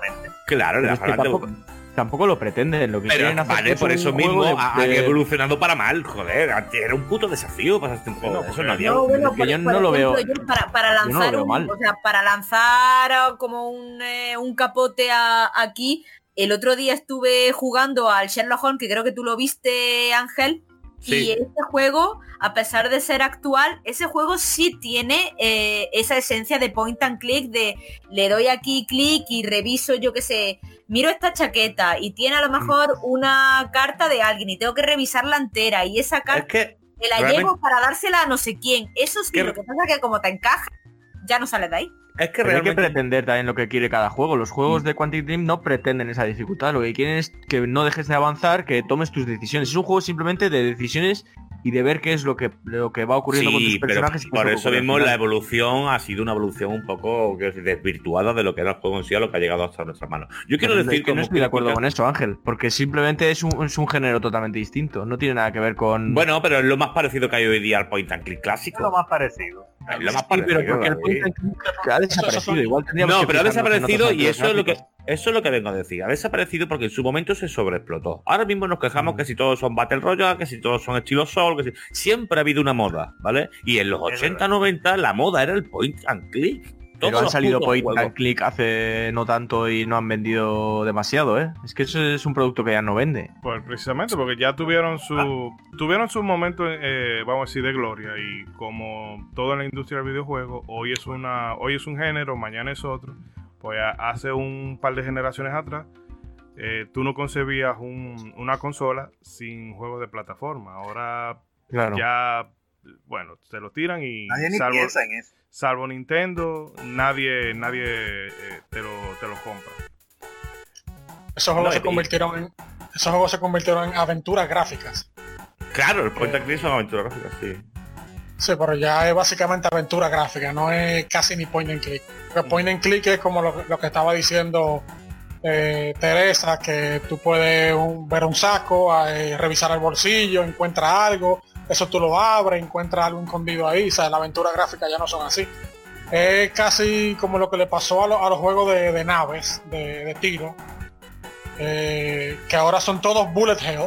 Si tú no eres un mega, super mega jugador con mejor, los mejores reflejos del mundo, tú no puedes jugar un, shooter de nave porque todos son bullet hell. Ya no hay juego normal. De nada. Bueno, aprovecho, Sí. Rey, para tirarte la pregunta a ti, entonces, de un título que te haya marcado. Bueno, eh, yo diría tal vez que Castlevania 3 de Nintendo. Ese juego me, me encantó. eh, la atmósfera, cuando uno terminaba un mundo que salía el, el mapa así que se veía el castillo con la torre del reloj, el barco, los lagos, el cementerio, como que eso eso me volvió loco. A mí, yo, yo dibujaba ese, yo a mí me gustaba hacer maquetas en, en aquel entonces construir maquetas con, con palillos o cualquier tipo de material, madera. Y ese mapa, sí, con el lago y todo, yo lo, yo lo hice, hice como tres veces eh, esa maqueta. Me gustaba después que la terminaba eh, prenderle el fuego, pero ese es otro tema. Eh, pero la un como, momento, como un tres momento. veces. Hacían maquetas y luego las destrozaba, Sí. La quemaba, pero la prendía No, es fuego. que él, Le se, gustaba ver el mundo arder. él se quería Yo sentir como Dios. iMóviles. ahora yo mismo creo yo de está saliendo el meme ese del perro que tiene todo a su alrededor eh, ardiendo y tú estás bebiendo café, ¿no? Ahora mismo te estoy viendo así. Así mismo. Bueno, si, si de mí hicieran una película y eligieran ese tipo de cositas, todo el mundo diría que yo fuera un psicópata. Cuando yo terminé el colegio, yo odié tanto el colegio que yo, el uniforme mío, yo lo quemé. Como, como Ah, un rito, como de ya salir de esto. Sociópata no lo sé, pero pirómano, No, no, pero eso no, eso no es lo costumbre antes para quitarse las malas vibraciones. Yo lo hice con los apuntes de- del instituto. Cuando pasé el instituto, Yo los enganché en por un árbol delante del instituto también. Ah, bueno. Quedó el árbol Cada uno, cada uno, eso es lo que era. Un amigo mío quería quemar a la Pues sí, profesora. Le dije, bueno. no, no te pases, no te pases con la profesora, no, por Dios. eso Bueno, ya queda pues, feo. Lo de la eh, profesora queda ya feo. Los apuntes vale, pero la profesora ya. Pobre profe. No, Era pero más- sí, era- Pero éramos más 3 los fue chavales. uno. Ujú, ujú. Sí, eh, Castlevania 3 fue uno y el otro, aunque no es mi, aunque no es mi juego favorito, ni mi RPG favorita, ni mi juego de la saga favorito, ni siquiera un juego top 10, eh, Dragon Warrior de Nintendo. Había una parte que tú entrabas a un, un pueblo desbaratado y en un- detrás del, del, del, del- ¿cómo le llama? El counter de, de una tienda, como El el, mostrador. la de una ¿El tienda mostrador? el mostrador. Detrás del mostrador, eh, yo en Dragon Warrior, no sé, no sé que si lo ha jugado, tiene una opción que tú puedes hacer como buscar, como search. Tú estás a un punto y tú le das search, buscar. Tú puedes buscar algo en el piso. Y yo detrás del mostrador le di a search y encontré un escudo. Y para mí eso fue wow. increíble. O sea, yo me sentí como que yo de verdad estaba detrás de la tienda y como que yo recogí algo del piso. Eso para mí fue increíble y de verdad me hubiera gustado que más juegos tuvieran esa... Digo, muchos RPG tú dándole el botón tú encuentras cosas, pero no sé, como que se siente... No se siente igual mágico. como dándole un comando. Sí, no se siente igual como darle un comando de buscar y que tú encuentres algo. Que, y sobre hablando de los juegos de point and click, a mí me gusta mucho, eh, a mí me gusta como el concepto del point and click del juego, pero no me gusta jugarlo mucho porque usualmente tienen acertijos demasiados obtusos, que hay que buscar Sí. una guía obligatoriamente. Pero yo soy muy fan de Shadowgate y una de las cosas que a mí siempre me ha gustado de los point and click, por lo menos en ese entonces, es que todo te lo describen. Tú puedes, por ejemplo, ver la opción de mirar una ventana y te describe si la ventana está sucia, si la ventana está vieja, si eh, lo que se ve fuera de la ventana, o, tú entras a una habitación y te describe como que eso a mí siempre me ha gustado, como que te describa, te, te, te hace sentir como que como que está vivo el, área donde tú estás. eso siempre me ha gustado de los point and click. Te produce más inmersión. Era como un libro, era como un libro. No, sé si recordáis los, libros de toma de decisiones que te, al final decía. mierda. Al final de abajo te ponía si, si quieres, andar por este camino, vaya a la página 7. exacto, ¿no? Pues un poco así. No sé. Yo, por ejemplo, mi primera aventura gráfica como tal de este tipo es lo que decís, era injugable porque. Primero porque los puzzles eran muy complicados. Y después porque encima al final, si querías verlo, solo podías coger tres de seis o ocho compañeros que había, que era el Maniac Mansion lo mm. jugaba en una amiga. Y, recuerdo precisamente que a mí me daba el tema de eso, de la libertad que te daba dentro de lo que es la misma pantalla, de poder coger, empujar, tirar, hablar. No sé, era como un juego que era diferente totalmente a los plataformas, a los deportivos, a los de carreras. Y era porque tú te veías como dueño de tus actos, ¿no? Era un poco el sentirte el personaje, a ver qué hago. Sin embargo, los de plataforma simplemente eran de ir de izquierda a derecha, saltando y matando todo lo que se moviese.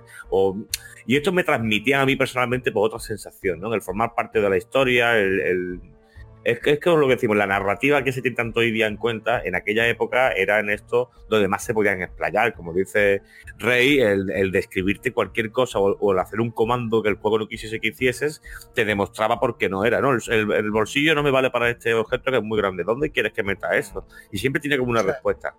Bueno, eh, eh, ah. eh, una, una preguntita, ya que mencionaste la amiga yo sé que la amiga fue popular en el Reino Unido, pero en, España o en el resto de Europa, Francia y cosas así, Italia, la amiga, la gente lo tenía, eso era popular.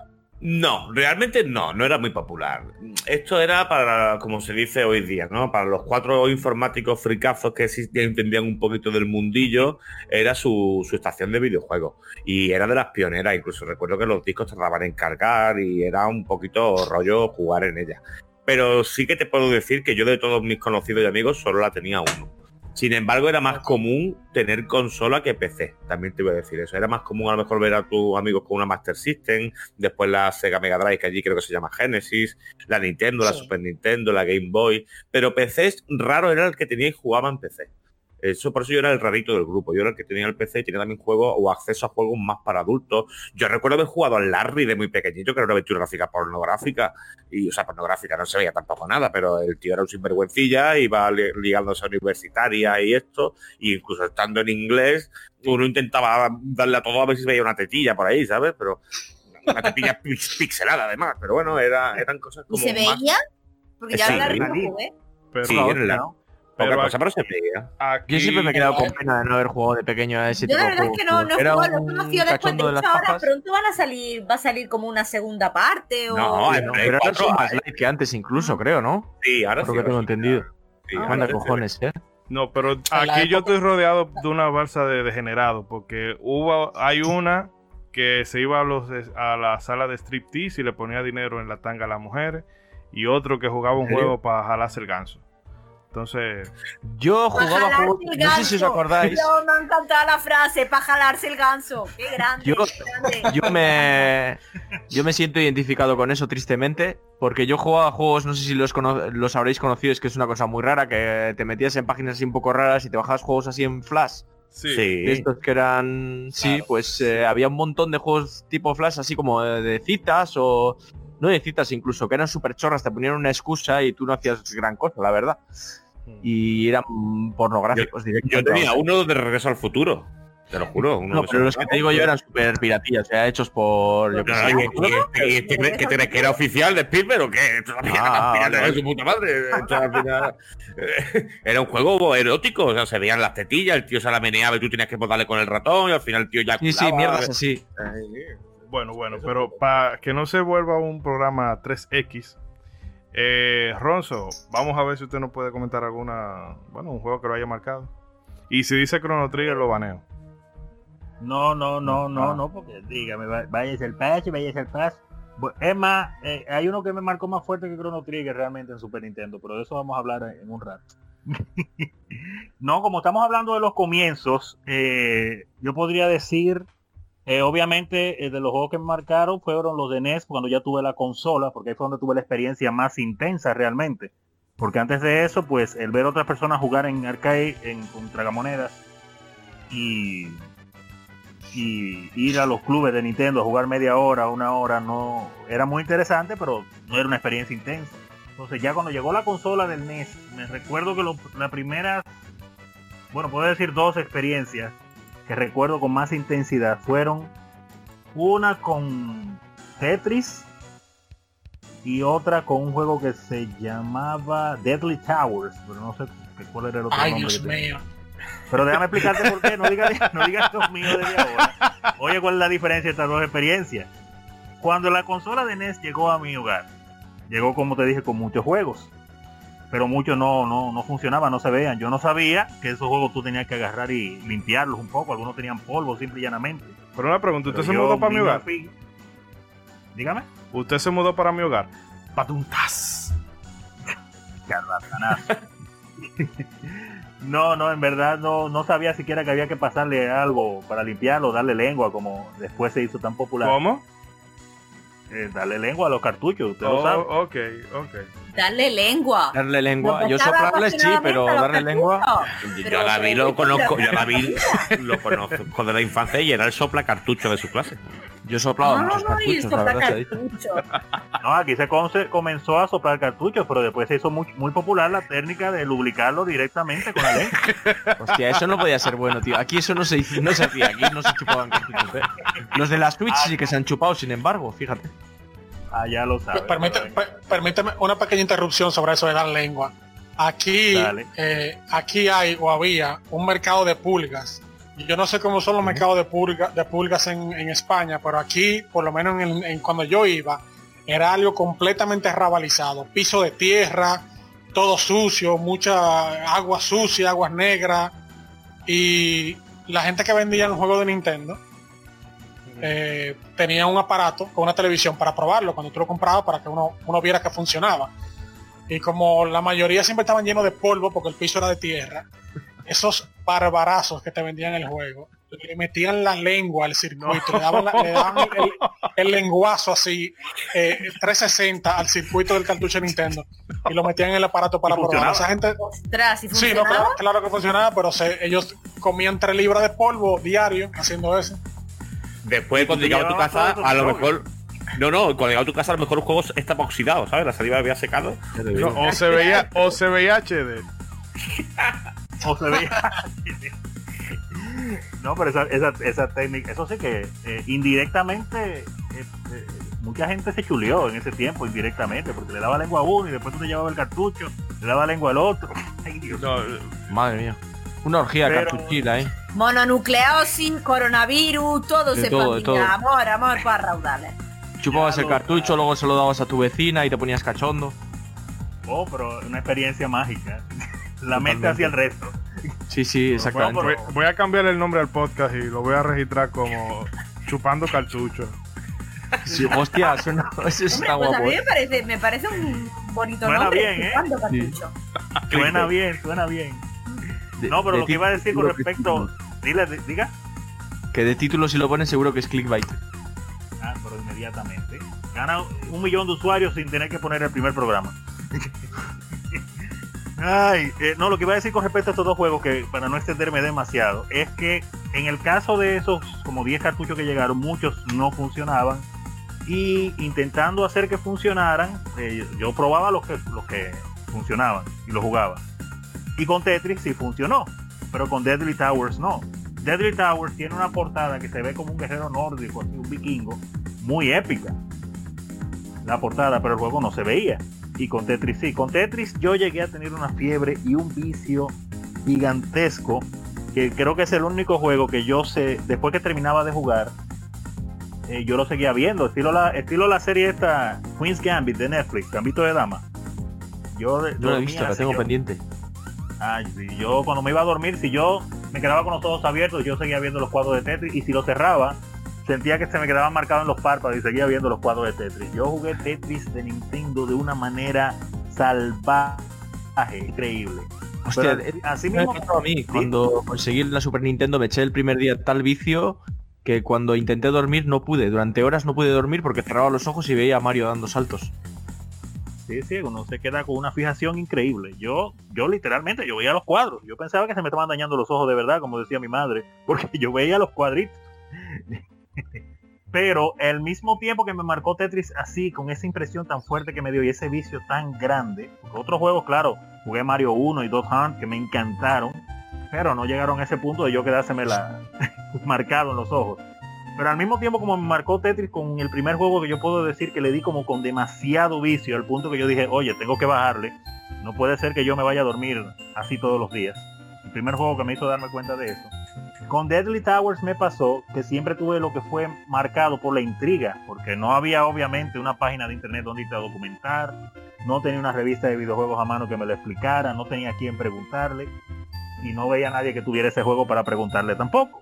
Yo sabía que había un juego con una portada muy bonita que me, me, me intrigaba, pero no funcionaba y lo ponía y se veía como, como frisado y no, no, no, no dejaba arrancar el juego nunca. Y como ya yo tenía la experiencia de haber visto Rastan de Taito, pero en las tragamonedas, que fue un juego que yo lo iba a ver al, y me encantaba ver a la gente jugándolo, yo pensaba que ese juego quizá podía ser igual. Entonces me marcó fue de forma negativa a lo de Tetris, porque cuando finalmente averigüé cómo hacerlo funcionar, eh, no lengüetazo, sino esta vez usé alcohol y un hisopo y lo limpié bien. Y, y Deadly Towers funcionó correctamente en Nintendo. Qué disparate de juego, Dios mío. Y ese juego duró como dos o tres años en, en la casa. Yo le di un zumbón, porque ese juego sí es malo. Es que es verdad que en aquella época te vendían los juegos por la portada. Quiero decir, no había la información que tenemos hoy día de ver los vídeos en YouTube o cualquier revista especializada. Exacto. Y tú veías la portada y te, y te decías, oh, qué chulo tiene que estar esto, ¿no? Y estoy viendo ahora mismo la portada que he pasado el link aquí por Discord y se ve eso, un guerrero con un castillo detrás bárbaro, ¿no? Y después lo ves pixelado al lado y dices, madre mía. Y, cómo y- y no solamente cómo se veía, sino cómo se jugaba. Sí, muy, muy, muy brusco, muy tosco. Eran juegos. Es porque no había otra cosa. También tenemos que tener en cuenta que como no podíamos tener otra comparativa, cualquier cosa nos sorprendía y como no teníamos tampoco el catálogo de videojuegos al uso que tenemos hoy día, pues nos conformábamos y lo disfrutábamos. Yo hoy día me pongo a lo mejor el Alex Kidd y me cuesta trabajo pasarme el segundo mundo del Alex Kidd y de pequeñito pues llegaba al volcán fácilmente. No sé, es como que... eh, sí, es la predisposición que uno tiene ahora, o sea, digo, de, de- de diferencia de cuando uno era chico. Cuando uno era chico, uno veía un juego y ya tu mente se programaba, yo me voy a divertir con ese juego. Claro. Tú no pensaba en lo negativo, tú no pensaba en que quizás no estaba bien programado, que si no está parchado, La inocencia, la inocencia... que si, que si va a, du- a durar la cantidad de horas que yo quiero que dure por el precio que pagué. No, tú no pensabas en nada de eso.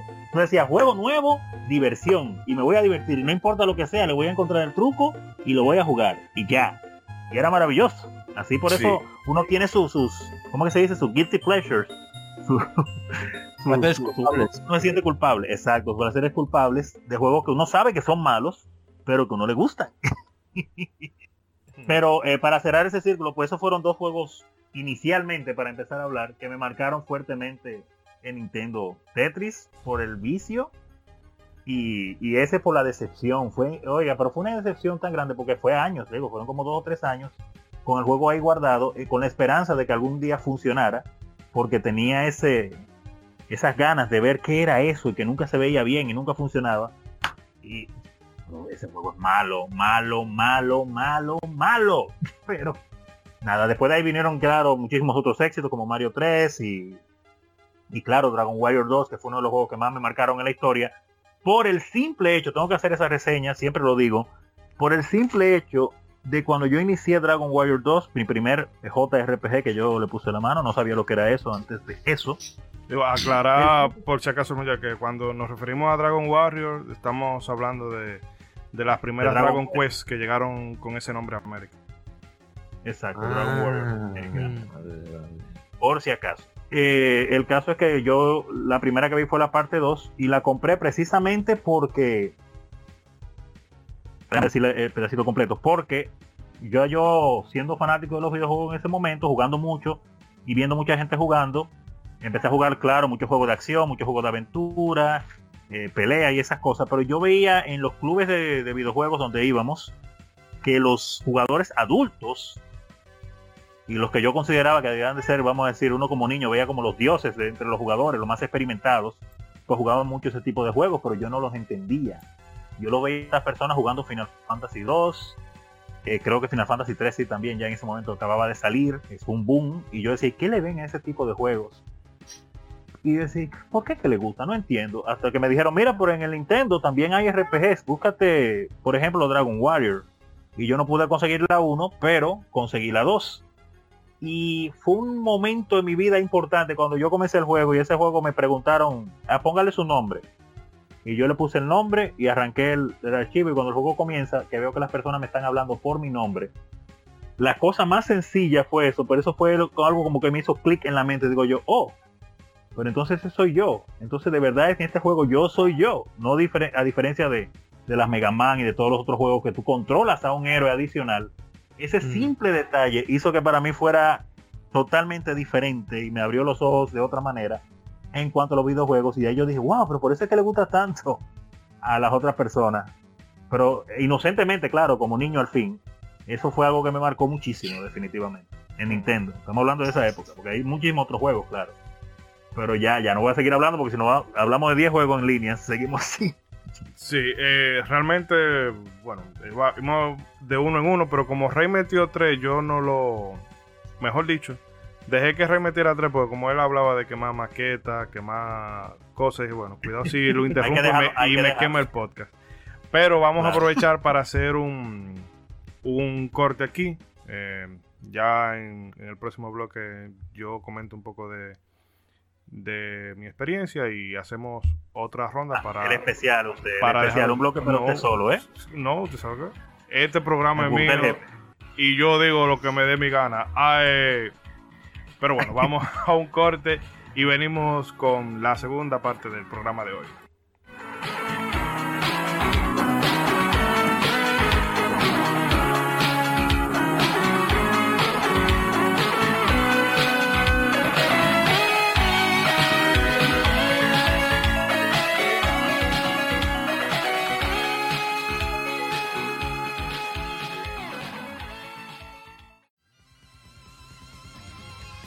Somos Legión, somos gamers. Legión Gamer Podcast. El gaming nos une. Un podcast enfocado en tratar juegos de actualidad y del pasado con la relevancia que merecen.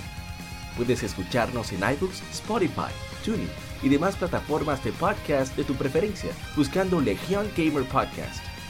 Recuerda seguirnos en las redes sociales como Legión Gamer RD. Visita nuestra página de Facebook para que seas parte de nuestros streams de las Game Femérides, donde conmemoramos algunos títulos jugando en su aniversario. Porque todos jugamos, el gaming nos une. Legion Gamer Podcast.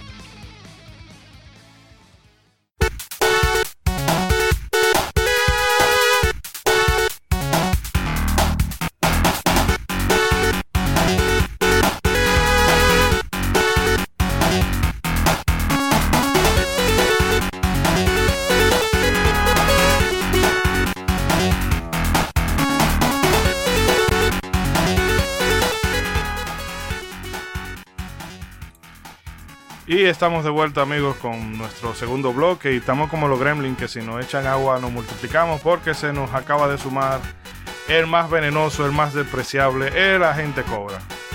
Cobra, eh, diga, bueno, salude brevemente y porque todavía tenemos un par de cositas que ir comentando. Bien, muy buenas noches para los que nos escuchan en la noche, en la tarde o en el día, dependiendo del país. Pues me gracias por por estar aquí escuchándonos y gracias al equipo que está ahora mismo antes que yo, yo vine un poquito más tarde y seguimos aquí, seguimos aquí en Legion Game Podcast dando los que ¿Cómo así? Oye, acá, pero ve acá, nos metieron un caballo, un caballo de Troya que ve acá. ¿Cómo que Legion Gamer? ¿Cómo así? Ay, mi madre, se me fue. Siete, pero modo, es que ya, ya. Sácalo, sácalo. eso fue un, un, inside job que le mandó a Mauri. Sí, eso fue a Mauri. Gracias por escuchar modo 7. Realmente me, me equivoqué. Porque estamos, recuerden que estamos en Legión también. Pero. Doble agente. Doble agente. Soy, soy un desértico y un autobot. Ay, Dios santo. Bueno, pues muchísimas gracias. Vamos a comenzar a seguir con el bloque. Vamos a seguir, pues ya lleva medio programa prácticamente. Sí. Ya Bueno. tarde. Eh, nada, como ya los muchachos habían contado un poco de sus anécdotas, yo voy a aprovechar. eh, no es uno de los títulos con los que yo me haya topado desde, desde un principio. Yo lo vine a conocer ya un par de años, un par de años después de su salida. Pero definitivamente me, me marcó de forma muy particular. Y es el The Legend of Zelda A Link to the Past. Eh, ese juego, yo. Mi primer. Excelente. Y creo que ya lo había comentado anteriormente aquí. Que la primera vez que yo vi ese juego fue en un televisor eh, enorme. De- era de tubo, pero. eh, era. No sé cuánta, cuántas pulgadas tendría, si 41 o 50 y tantas. Pero ver ese juego así. Escúchame, de tubo imposible de ese tamaño. Lo que pasa es que en ese entonces, yo, sí. Sí. de- en ese entonces, una televisión de 27 pulgadas de tubo era inmensa. Tal vez Sí. tú la recuerdas, Bueno, tú la recuerdas más grande de la cuenta. Eh, eh, sí. Yo creo que la- las más grandes eran las de 32 y era una exageración brutal. No, Sí. te digo, porque era un, un- bueno, sí, un mueble que ocupaba casi, bueno, como si fuera un estante en el medio de, de es la que tienes sala. que pensar que son cuadradas, entonces las pulgadas, una televisión de las mismas pulgadas es más grande que una de... Bueno, el caso es que, que en esa pantalla se veía eh, todos esos colores y más ese apartado artístico de, de Legend of Zelda, A Link to the Past, que al día de hoy, eh, o sea, es atemporal. Pero entonces el vecino que lo tenía, porque era ¿verdad? Un- una familia de, de riquitos y todo eso, eh, él no dejaba que nadie jugara con el juego y yo, caramba, siempre me daba curiosidad por el juego, por jugar el juego. Y bueno, no, no fue hasta muchos años después que un amigo de nosotros, eh, Ronzo y el agente Cobra lo conocen, Willy, que tenía un, Sí. Frank, un Franken cartucho. Sí, porque realmente. Estaba, era la mala con, eh, con cinta adhesiva y la pila, sí, era hacia los rústicos. El Nemesis de, el Nemesis de Resident Evil 3. Era, el- Era un, un cyberpunk, un cyberpunk de la Sí, época. 2077. era- Entonces, nada, yo lo jugaba, pero ese tenía la- eh, ese cartucho tenía la particularidad de que por el estado en el que estaba, la pila, la batería, eh, tenía problemas. Y entonces ese archivo era el archivo de Schrödinger. Ok. Tú al otro día lo podías encontrar. ¿o Y no? al otro día no.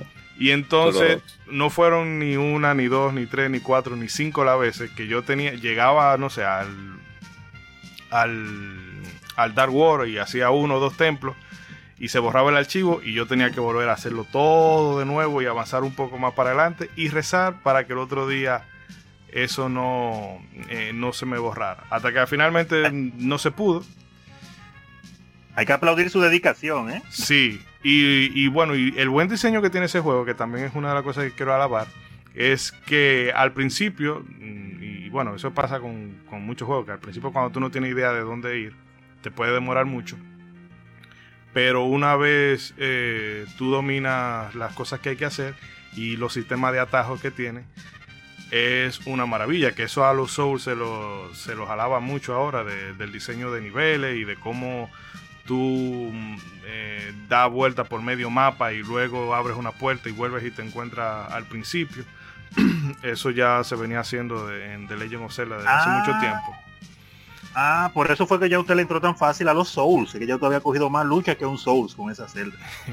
Sí, con el sistema de grabación no digo yo. Aunque tengo que admitir, y discúlpenme por la interrupción, Ishidori, que yo con Lufia 2 pasé por el mismo problema. Teníamos una Lufia 2 aquí en casa que Ronzo recordará bastante bien, que cada vez que usted ponía el cartucho se le borraba el- la data. O sea que, y yo dije que iba a terminar ese juego de obligado, de- a la mala, como decimos en Dominica, eh, aquí en República Dominicana. A la mala es cuando usted lo- obligado lo va a acabar. Aún una Sin importar lo que tenga. Por cojones, aquí se dice por cojones. Ah, por co- ok, ah, bueno. Pero Sí, es, nuevo. El por cojones, por cojones. Exacto, exacto. Así mismo. Pero sigue, Chidori. No, yo creo, no sé si ese cartucho llegó a parar a la casa de Wilson, porque a mí con una 2 me pasó también eso mismo. De que se me borró un archivo, pero yo no iba tan tan lejos. Bueno, y el caso es con este Zelda. Es que, bueno, finalmente yo fui a la purga, compré. Un mercado de purga aquí es un bazar, un sitio donde se. Sí, hay- hay de todo. Aquí también hay de esto, se llaman mercadillos o rastrillos, según la Sí, ciudad. rastrillos. y la- Rastrillos, pero es rastrillos, ok. Ah, muy bien. Aquí en la Aquí, aquí es la pulga, el mercado de la pulga. O pulga. La pulga, el mercado de la pulga suena muy fino. Qué Aquí se le dice la pulga y ya. Que vuelvo, vuelvo. Ya, pero, pero es súper extraño porque para mí el mercado de la pulga es donde se vende el pulga, el, el animal, el es muy raro. Yo me he imaginado... Ahora mismo estoy pensando en competidores de pulga. se le dice, ¿eh? diga, diga.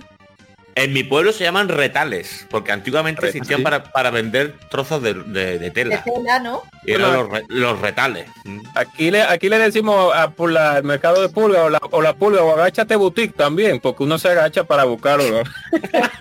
Boutique me Sí. encantado. Me Sí, encantado. ese sí, es un clásico. Pero que el concepto es el mismo, está en el que sea en una zona con que el, el suelo es tierra y que son como tenderetes de tela todo Sí. muy cochambrosillo y, y, sea, tierrazo. el concepto aquí es el mismo. Por eso digo que no hay tanta diferencia al final. que- Sí. que hay que, que el primer mundo de aquí somos los últimos del primer Aquí mundo. como, aquí como somos un pequeño, y entonces hay algunas áreas donde donde nuestro gobierno no ha, no ha arreglado una cuantas calles, lo que es un tierrazo siempre, y uno agarraba el CD, tenía que desempolvarlo. y, y irse por ahí mismo, la, o el cartucho. Pero que iba a decir, de nuevo, eh, maldigo a Roberto Salcedo por haberme quitado la pulga de la feria y llevármela a casa del carrizo. Pero en fin, eh, yo tuve que ir a la pulga, conseguí un cartucho nuevo y ya sin el dolor de de tener que estar eh, eh, todos los días poniendo el cartucho de Zelda, tentándome el corazón de- para que no se me borre. Eh, la pude terminar y es que definitivamente no, o sea, Gloria. sería, hay que, eh, sería llover sobre mojado hablar de lo bien hecho que está ese juego a nivel jugable, la forma tan inteligente en que están elaborados los puzzles, la buena música, el diseño del mapa, eh, es para, para esa, esa edad que yo tenía en ese entonces, no sé, 9, 11 años o un poco más, encontrarme con un juego que te presenta una aventura de esa envergadura, es obligatorio que tú te enamores de los videojuegos y termines viendo esto como, espérate, esto es, esto es algo a lo que yo le puedo seguir dedicando tiempo de manera constante. Eh, pero bueno, vamos a otra vez. Bueno, a gente cobra, vamos a darle paso a usted. Estamos hablando de esos juegos que nos hayan marcado. Por favor, no diga Ya Sonic. que llegó. Ok, Ya que llegó. No, retome, no, no, Ron. eh, Sonic no, no, Sonic. Sonic 2 fue una un, un buen una buena parte de mi vida, pero no. Realmente, realmente. En nuestro hogar, el Nintendo que nos llegó, eh, creo que el, el Nintendo Entertainment System, creo que allá ustedes le dicen la NES, creo, ¿no? Sí, Que sí, sí, la dicen NES. la- O, o la, o la Sí. Nintendo, también le llamamos la la Nintendo. así- Nintendo. así Sí, porque casi. le dicen Nintendo, porque, porque aunque es una consola, uno le dice el Nintendo aquí en República Dominicana, pero en fin. aquí todo Eh, Nintendo. Sí, O más entonces específicamente las doñas, el Nintendo. El Nintendo, exacto. Que aunque es un PlayStation, va, págame ese Nintendo. Eh, bueno, sí, eso sí. también pasa aquí. ¿eh? Así mismo. Entonces, el, un primo de nosotros, ustedes saben que eh, regularmente, un, siempre en algunos hogares, cada vez que un primo le hace un, hace un upgrade de consola, siempre le da la consola a- inferior que tenía a un familiar. Eso se le dice un rebote aquí, aquí en Dominicana. Un rebote o un Aquí, bigotillo. aquí lo has heredado. Toma, la herencia. Pero muy fino, pues se oye muy fino.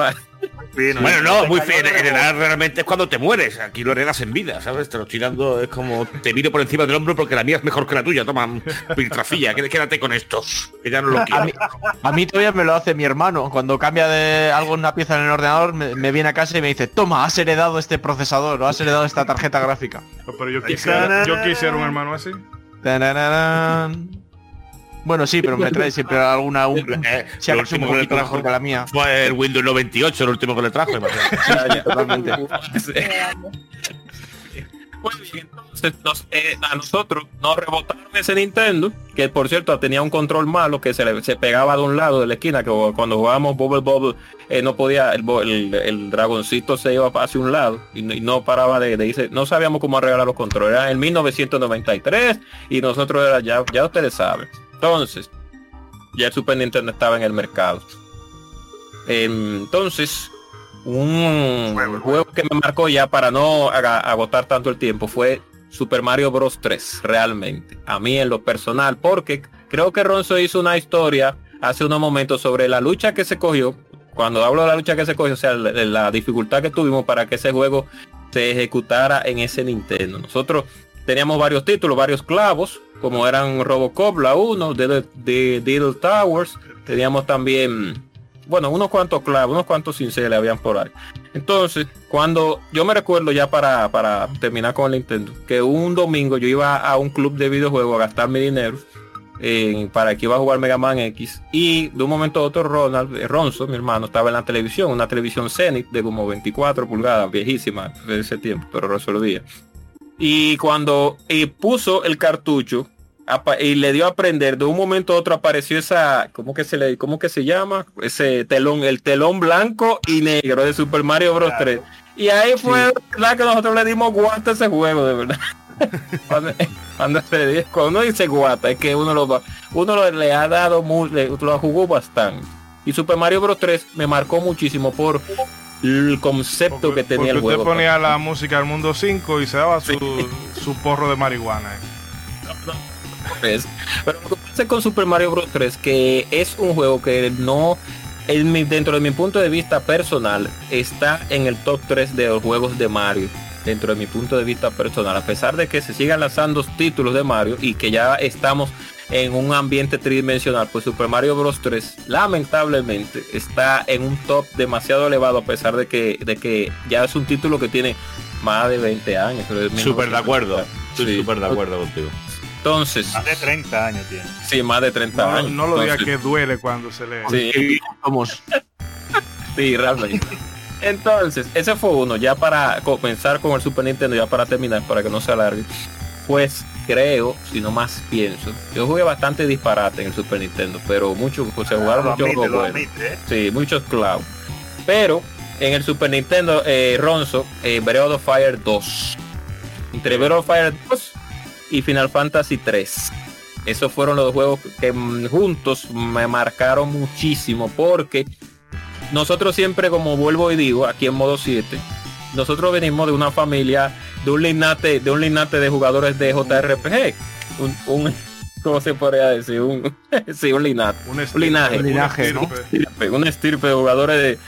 Nosotros con poca edad terminamos Dragon Warrior 2 en Nintendo y con la Fire 2, que es un juego bastante serio, con una historia muy seria, y nosotros tan jóvenes jugando ese tipo de juego y Final Fantasy 3 también excelente, tremendo. Cuando hablo de Final Fantasy 3 no hablo de la de Nintendo, hablo de Final Fantasy 3 americano. Eh, la que Fantasy fue- VI. La 6. Final Fantasy 6, exacto, Final Fantasy 6. Entonces, Sí. poco- pero aquí en América o en Olo- aquí en Occidente es Final Fantasy 3, pero todo, todo el mundo sabe eso. Bueno, ya, en fin, anyway. Eso se sabe. Exacto, eso se sabe. Y, esos fueron uno de los juegos que realmente más me marcaron porque esos juegos, dos títulos muy, muy distintos, RPGs, JRPG y otro que es aventura, un plataformero, que es Super Mario Bros. 3. Pero a ser tan distintos, Y nada, Adrián, se la hagamos como que no ha pasado absolutamente nada por aquí. Síganos comentando al respecto. vamos a hacer como los juegos actuales que tienen un un un, hit- un no un ítem, no una opción para hacer devolver, devolver todo como usted comete un error. con- sí, en fin. Entonces, estos dos juegos, estos, estos dos juegos, dos RPGs y un juego de ah, plataforma, como lo fue Super Mario Bros. 3 y, y la Final, Final Fantasy 6 y la Breath of Fire 2, pues al ser, aún así al ser tan diferentes, un, un RP, dos RPGs y un juego de, de plataforma, valga la redundancia, pues marcaron muchísimo mi infancia porque fueron juegos que fueron bien, eh, por, bien por así decirlo, aclamados, fueron bien desarrollados, buena música, buenos gráficos, buena jugabilidad. Y no tanto eso, sino que fueron en momentos de nuestra vida en las cuales uno, a pesar de que no es como ahora que uno le busca la quinta pata al gato, yo sí, yo soy muy, yo soy muy, ¿cómo se podría decir? Quisquilloso. Sí, muy quisquilloso, muy directo con los desarrolladores. Yo soy muy muy curioso, le busco todo, todo la- hasta el pelo que apareció eh, en, en una en un a bazar o lo que sea.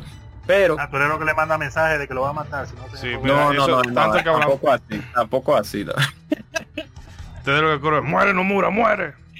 no, Nomura, el mediocre de Nomura, bueno, pero ese no es tema de la de la Bueno, en, mediocre en cierto punto. Pero en fin, eh, Pero sí, eh, eh, nada, redondeé la idea para darle paso a, a los otros Term- muchachos. terminé entonces con esto, aclarando de que eran juegos con buen desarrollo en su totalidad y que realmente pasaron por un tiempo en, mi vida en la cual yo pues me impactó de una manera bastante agradable eh, lo que tiene que ver con esos títulos. Ya que estábamos, quería comentar eso precisamente porque me parece curioso como allí los RPG eran conocidos de antaño, o de antaño de la época de la Super Nintendo y demás. Y aquí no, aquí el Final Fantasy se conoció, se conoció desde el 7. Aquí fue el PlayStation el que lo trajo el éxito. Y hasta el 7 la mayoría de jugadores no teníamos ni idea de que existía esa saga. Es más, Ay, como madre. decíamos, decíamos que hay seis anteriores y no me he enterado, esto, esto está guapísimo. y, y- y es verdad que es gratificante pues ver cómo a lo mejor a través del charco ¿no? y por otras culturas sí que ya era conocido porque creo que son juegos de gran calibre y que se merecen totalmente la fama que tienen. Ah, Eh, es que- eh, No, brevemente, es que realmente a Square le costó mucho establecer, bueno, tanto Square como Squaresoft y a Enix en, en- cuando eran compañías separadas, le costó eh, el popularizar el género y entiendo que ellos vieron a América como, mm, eh, vamos a decir, como un patio de Un testeo. Sí, un público que no iba a entender el género. Y dijeron, bueno, si a esto no le gusta, ¿para qué vamos a perder tiempo Claro. en Europa? Y no fue hasta que Sony dijo, mira, aquí tenemos que tirar la casa por la ventana, toma, pide todos los billetes que tú quieras que yo te lo voy a dar y montame una campaña de marketing chula. Pero que pasa con muchos géneros. El Demon Soul, el, padre de los Dark Soul, tampoco quisieran sacarlo de Asia por el motivo de que no creían que estuviésemos preparados para el juego. Eh, los Yakuza. Hay un montón de juegos de hoy día de super éxito en Occidente que los mismos asiáticos no se piensan que pueden tener triunfo o éxito aquí en, estas localidades. Al final el mundo del videojuego es tan universal hoy día que yo comprendo que hay un juego que se dice aquí por aquí. Es que este juego es muy japonés. Juego muy japonés para nosotros, que es un juego que tiene mucha lectura, un juego que te mete a, a tomar té y a hacer cosas absurdas en un momento inoportuno de la historia, eh, a mojar camisetas de colegiala y a verle los pezones detrás de, de ella. Y, y es verdad que esas cosas no funcionan demasiado bien. Pero después hay otros géneros que Como son que la en Store, yo que me suelo dar paseos por allí, está lleno de esos juegos y todos a 70 euros, ¿eh? Juegos de... Y- Bueno, pero, pero que- este tipo de juegos no van a triunfar, pero por ejemplo, yo creo que el, el ejemplo más claro es el Persona 5. Persona 5 es un juego típicamente japonés, con mecánicas muy japonesas y con una mentalidad muy porque porque eres un estudiante de un eh, colegio que después pues tienes una parte social, como dice Ángel, de biblioteca y hasta con gente y después por la noche, digámoslo así, pues te vas a castillo y, y por turno mata a gente. Bueno, mata gente. Eh, anime. a los villanos. Y Sí, eso sí, es ha verdad. pegado bastante, bastante fuerte ahora de, de- Mucha gente está probando este tipo de juego que le está gustando. Y dice, ¿y dónde están los demás? Porque es Persona 5. Y dice, ¿y dónde están los demás? Es como, bueno, pues... No, y, y que gracias a, las tec- a las tecnologías, porque también tenemos que recordar que era también asunto de localización. Muchos juegos que, que nosotros podíamos jugar, tal vez no llevaban a su país también por asunto de localización, de que tenían que traducirlo. Ah, bueno, es verdad, es verdad, los personas estaban en inglés y los Yakuza estaban en inglés, ¿cierto? Exacto. Entonces, eh, para los tiempos del, del Nintendo, Super Nintendo, del 64, yo seguro- lo más seguro es que ustedes se perdieron muchos títulos por eso, porque la, porque como vuelvo y digo, la, la- no estaban, no querían localizarlos, no querían hacer la localización, o le, era muy costoso para ellos la local, no sé por qué, porque están de aquel lado del mundo, todo, todo el mundo, o sea que eh, tenían que traerlo desde el otro lado del mundo hacia acá, pero bueno, ellos, se- ellos entenderán.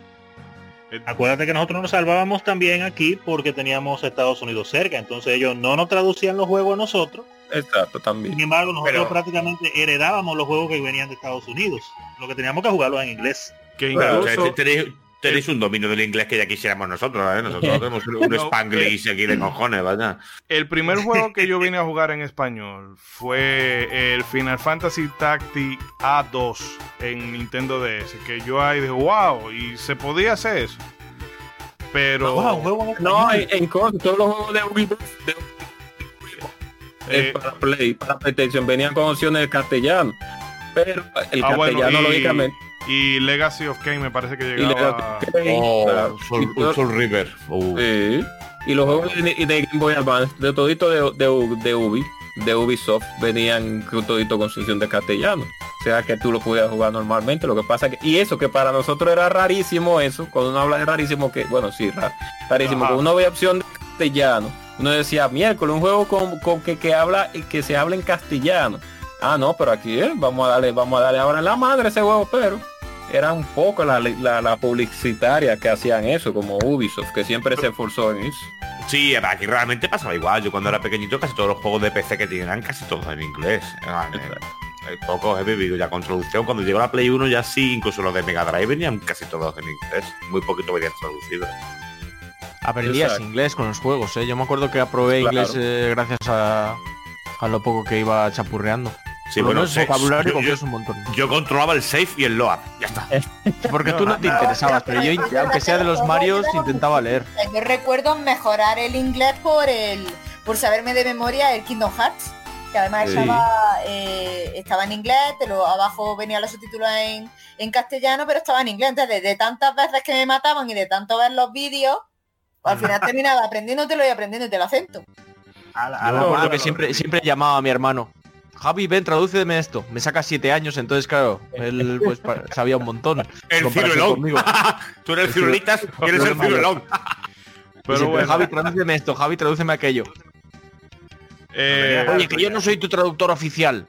Pero me lo hacía. Y el pobre hermano, el pobre hermano de año, y viene el hermano mío hasta queriendo que le traduzcan de nuevo, Dios mío. Déjame ayudarlo. Ven, ven, ven, ven. Ah, Si hubiera sabido, no le enseño a jugar. Yo le pedí a mi hermano ayuda y me daba puñetazos. Como debe ser. ay, ya, qué rústico, así, ¿no? Sí, sí, ustedes siempre contaba que jugaba al matapasa. Yo en mi, en mi casa era eh, el juego, juego, juego yo o puñetazo por parte de mi Oh. hermano. Ay, Ah, mi madre. El, el matapasa, el matapasa es, o sea, estaba mi hermano y yo, porque yo de pequeña jugaba siempre con mi hermano. Pero el matapasa, en discúlpeme, una- en una- ¿Cómo? Terechan, discúlpeme, el matapasa, ¿qué es? ¿A qué Eso, usted eso es justo lo que estaba explicando. Que eh, entonces teníamos un mando nada más.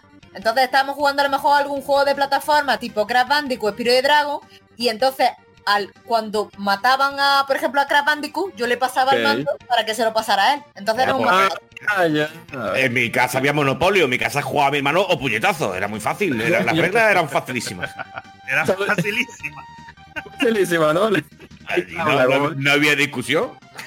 No, en mi casa yo recuerdo, en casa no, en casa de una de mis tías. Eh, recuerdo que era un primo, de- un primo de mi edad y habían dos mayores que se ponían a jugar contra. Y nos dejaban a nosotros jugar adelante. Como nos iban a matar los tres créditos en la primera pantalla, bueno, ah, pues ahora vamos nosotros. Y como ellos eran pro, eh, No se pasaban, no la- se tarde entera ahí. Aquí, aquí cuando, aquí cuando de- nosotros teníamos el Super Nintendo con un solo control, para uno jugar con Luigi, uno lo que agarraba era que ponía la opción de dos jugadores, mataba a Mario y se iba con Luigi, durísimo. Sí, eh, sí, yo sí hice mucho eso. Desconectar control, ponerlo en el puerto 2. Pero si Luigi era un pringado, ¿a quién le gusta Luigi? Luigi es un triste. No, No, Luigi, no, Luigi en, Luigi. en la Lost Eh, Level, ah, el Mario Verde, el Mario Verde. Luigi el Mario. el modo hard, Vale, vale, vale. en, en la Luigi- Level. A mí me gustaba el Luigi, el de la Super Mario All Star más Super Mario World, porque él brin- no es no, no el Luigi que brinca dando zapatazos, ese no, ese no me gusta mucho, es el de la Super Mario 2 USA. Y no el Luigi que saltaba con, los- con los brazos pa- para abajo, que fue un esos, los sprites lo cambiaron. O sea, Sí, y se que y- y, se ha perdido eso. Yo no sé por qué Nintendo ha puesto a Mario a Luigi más flaco cada día más, porque ellos siempre fueron gorditos de siempre. Sí, Ahora, verdad. Porque son, gor- no entiendo son porque- gordofóbicos y tú sabes. No, que porque han hay- convertido. Caras sociales, ahora están todos delgados. Pikachu le pasó lo mismo. Sí. Pikachu antes era una rata gorda y ahora está súper Pikachu. tienen, Totalmente. tienen body, body acceptance, como dirían los Totalmente. gringos. Tiene Instagram. Eh, bueno, eh, vamos a hacer una última ronda de, de juegos, a ver si, sí. Eh, de esos juegos que nos han marcado y empiezo con el mismo orden otra vez, Tere. Yes. Pues a ver, otro de los juegos que también me, me marcó eh, y, y fue también porque me, me- me voló un poco la cabeza es, ¿conocéis A Odyssey de Oddworld? Ah, Sí, claro, claro, que sí, claro. claro.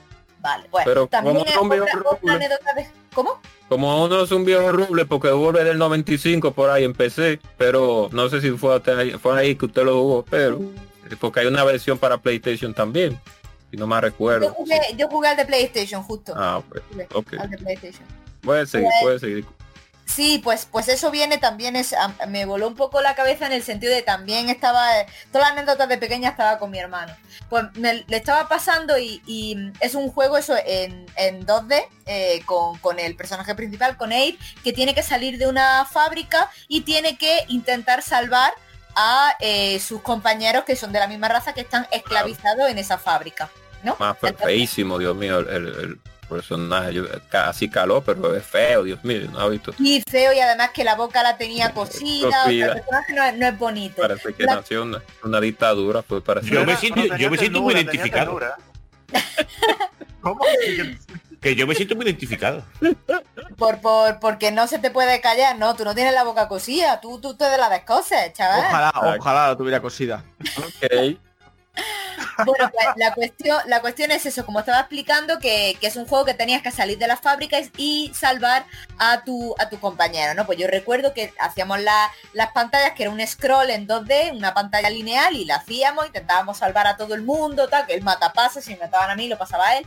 Recuerdo que dos veces terminamos la fábrica y de pronto de los 100 que había que salvar, habíamos salvado solamente a 50, digamos así la mitad joder, ¿dónde están los demás? No puede ser, si lo hemos revisado, si estaba todo, si lo hemos hecho todo.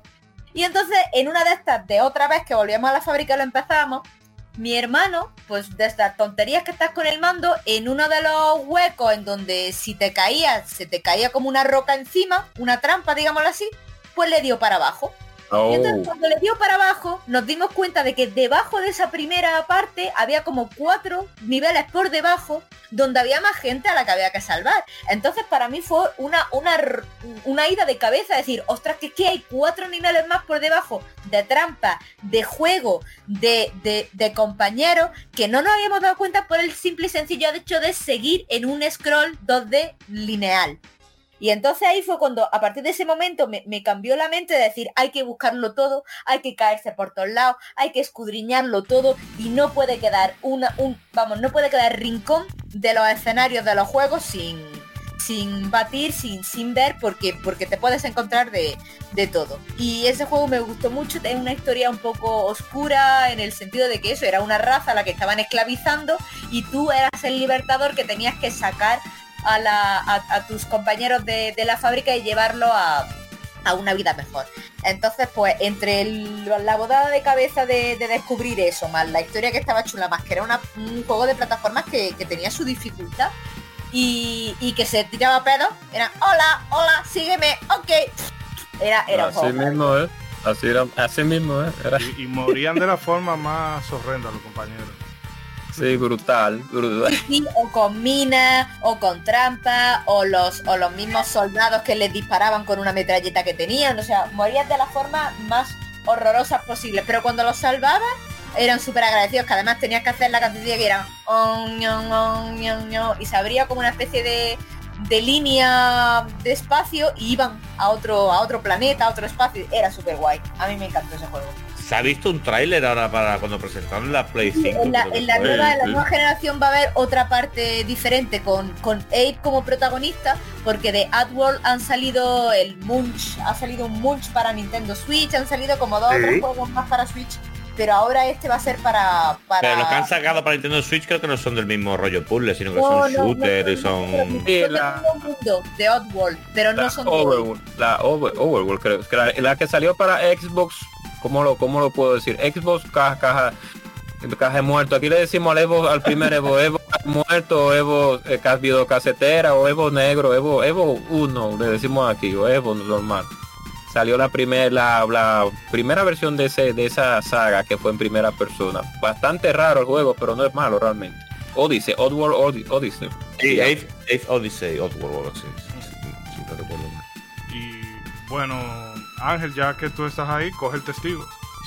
Pues mira, yo tenía dudas, ¿eh? porque realmente hay muchos juegos que me transmitieron mucho y quiero mencionar rápidamente el- lo que me supuso Resident Evil 2, no tan solo por la jugabilidad y, la tensión que te transmitió el juego, ¿no? sino por cómo te contaba la historia de dos personajes en el mismo escenario y tenía la sección A, la B, la B y la A con discos y demás y era un juego que es.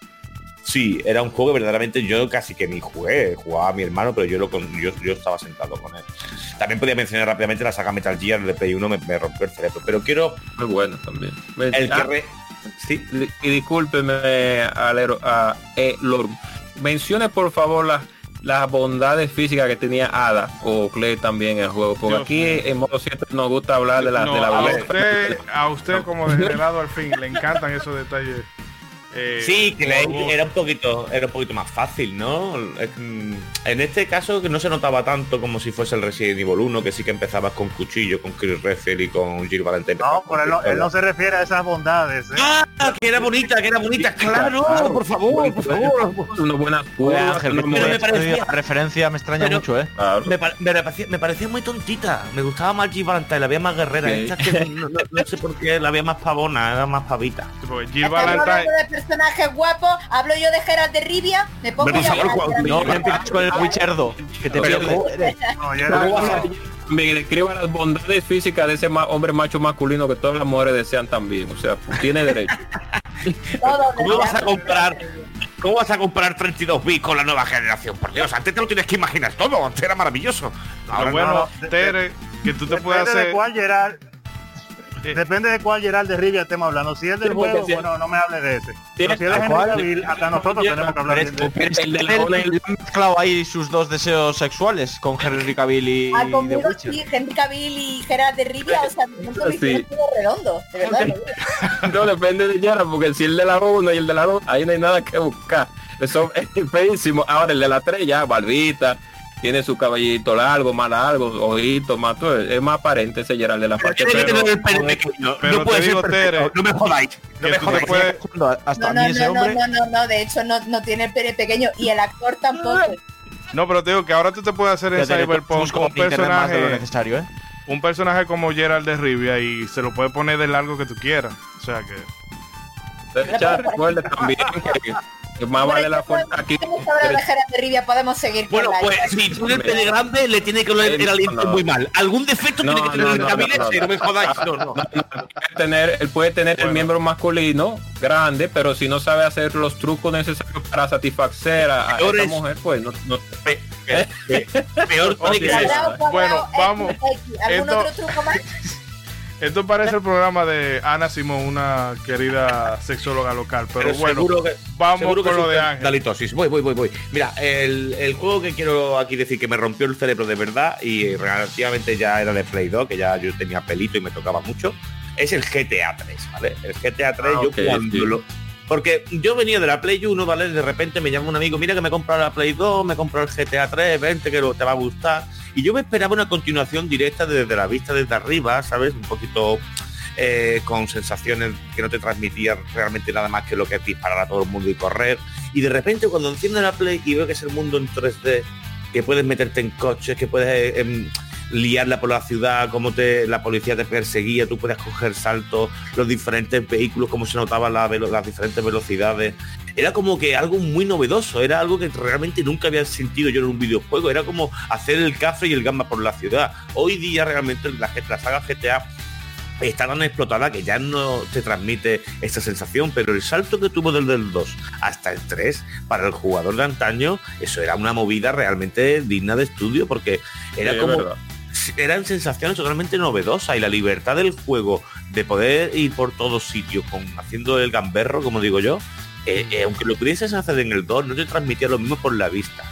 Y No, eso- y Sobre todo el rollo de, de experimentar, ¿no? De coger un Claro. coche, cruzarlo en la carretera, luego ver cómo el tráfico Tengo- se comportaba. Tengo que decir que como pionero, hay que reconocerlo, fue el driver. Pero el driver no te daba esa libertad que te transmitía el GTA. El driver era un poquito más limitado y simplemente era persecución del coche contra la policía. y llegó Es tarde. que como no te podías bajar del coche, no podías en experimentar el de 2 otra sí. manera. En el 2 sí te podía bajar del coche, pero solo te, Sí, podías subir, sí. pero solo te podías subir a otro. Quiero decir, Ya, ya. era muy limitado en ese aspecto. Y aquí no, aquí Y- era y-. claro. No, y cuando llegó Driver 3 ya era tarde, ya, ya, ya GTA ya había ah, colonizado esa, esa parte. Y Había esa de mundo abierto haciendo, por así decirlo, ¿cómo se podría decir? Delincuente, delincuente, delincuenciando. Sí, el gamberro, el gamberro, el delincuente. ¿eh? Pero que al final yo me encapriché mucho de ese juego, se lo pedí a mi padre por así por pasiva y me dijo también, si, si las apruebas todas, te compro la consola y el videojuego. Total, que tuve la. o sea, me, me- me sacrifiqué ese año y la probé todas y cuando le llevé las notas me dije, venga, voy a cumplir con mi palabra. Y me llevó al mercado y llegué al Y mostrador. una Atari 2600. No, no, no, no, no, no. Llego al No. mostrador. Esto fue, esto fue mejor, esto fue, esto fue para eyacular. Y me dice el tío, pero qué, ¿cómo quieres el GTA 3? Se acaba de salir el Vice City. Y yo, ¿qué? ¿Qué? ¿Eso de Vice City qué es? ¿Qué es? Y yo le dije al, al tío, ¿eh? Eh, ¿Pero la vista es desde arriba o es en 3D? A mí no me engañes. Como diciendo, yo no me fiaba de nada, ¿no? Claro, realmente decía, no, no, que el juego es mejor que el 3. Es como el 3, pero mejorado.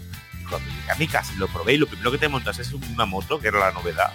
Aquello fue una verdadera, o sea, un éxtasis cerebral. Era, era increíble poder jugar no simplemente al juego que había descubierto gracias a mi amigo, sino que ya tenía yo en mi potestad, en mi casa, para poder disfrutar las 24 horas del día la, nu- la nueva versión. Y después con la similitud que tenía con ciertas películas que ya un poquito más grandes, como Scarface y alguna más de, de mafiosos, era realmente una- un juego que, que me marcó muchísimo en la época aquella de Play 2, que fueron sus inicios. Y entonces le tengo mucho cariño. Es más, fue el único juego original que tuve de Play 2. Después todo era un juego Sprinco y juego Vermatín. No me verbatín, Dios mío. eh, eh, que, ¿Cuánto recuerdo con ese verbatín, Dios mío? ¿Cuántos sí te quemaron esa computadora? Sí. Madre mía. catálogo infinito, eso era el catálogo era infinito. Demasiado. Y tú, David, ¿qué, no puedes, ¿qué no puedes contar? Yo os puedo contar una cosilla, un juego que, bueno, yo también eh, me acuerdo mucho del PC, porque yo también tuve esa aventurilla de que mi padre compró un PC supuestamente para estudiar, ¿no? Que jamás lo utilizó para estudiar. Y ahí yo vivía la época de la Super Nintendo y pasar a los juegos de PC para mí fue totalmente rompedor, ¿no? El Doom 2, que ya lo hemos comentado y tal. Y un juego que me rompió la cabeza fue el Command and Conquer. Y- bien. Por modo de RTS, rollo. RTS, es, eh, un Sí, género sí, sí, sí. que se ha olvidado ya lamentablemente. Totalmente, totalmente. o Tiraron el remaster, el remaster de, de Command and Conquer, pero es un género que realmente yo no sé por qué, porque eh, que creo que fue, bueno, el género RTS evolucionó al MOB, al MOB, a BMO evolucionó a esto. MOBA se llaman aquí. a los a los Total. War, pero ya es otra, historia, son mucho Pero- más complejos. Exacto, pero que el feeling, el feeling eh, de las de los RTS realmente como que debería devolver porque en ese tiempo, en el en el del 90 del o 90 al 2000 salieron RTS, que eso no tuvo madre. Sí, siga usted. Sí, disculpe. El Command and Conquer para mí fue una maravilla. Más venía de un juego que no sé si os acordáis que era el Dune 1 y el Dune 2, que el Dune 2 sí era, eh, digamos, un prototipo del Command and Conquer. eh, funcionaba exactamente igual, con los cacharritos que recogían la especia y la llevaban a tu base y luego fabricabas los tanques y tal. Pero el Dune 1, y perdonad que mencione dos juegos, pero es que ambos son súper importantes para mí, que era un juego que era una aventura gráfica en el que manejabas al protagonista, a Duque Atreides. eh, ah, verdad, tenía- sí. Sí, que ibas con, eh, con una navecita buscando los refugios de los Fremen y tal. Y luego sí que al final del juego eh, te metía un poco el componente estratégico, ¿no? En el que el príncipe que te iba pidiendo la especia te traicionaba. final atacaba el planeta para robarte todo porque habías conseguido extenderte demasiado y mandabas tus tropas pues a atacar y simplemente no había mucha estrategia. Te, te decían si iban ganando o perdiendo y luego al final te daban el resultado de la batalla. Era bastante básico.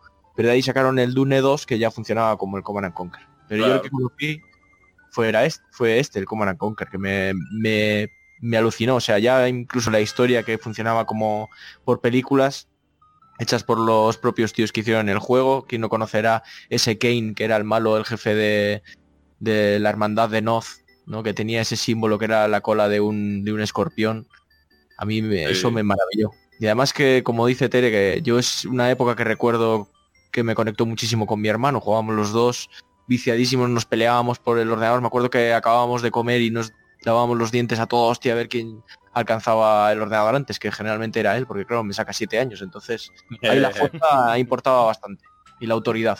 Claro, claro. Sin abuso, luego- sin abuso, como decimos aquí, sin, o sea, sin, sin, sin abusar de, de esa, de esa, de, De esa ese- fuerza, ¿no? Exacto, claro. Claro, pero y yo tenía la Super Nintendo, que a mi hermano, por ejemplo, no le gustaba nada jugar a las consolas, no jugaba nada hasta, hace poco, ¿no? Hasta que salió precisamente esos juegos que sí que, que le hicieron jugar a mi hermano, los RTS.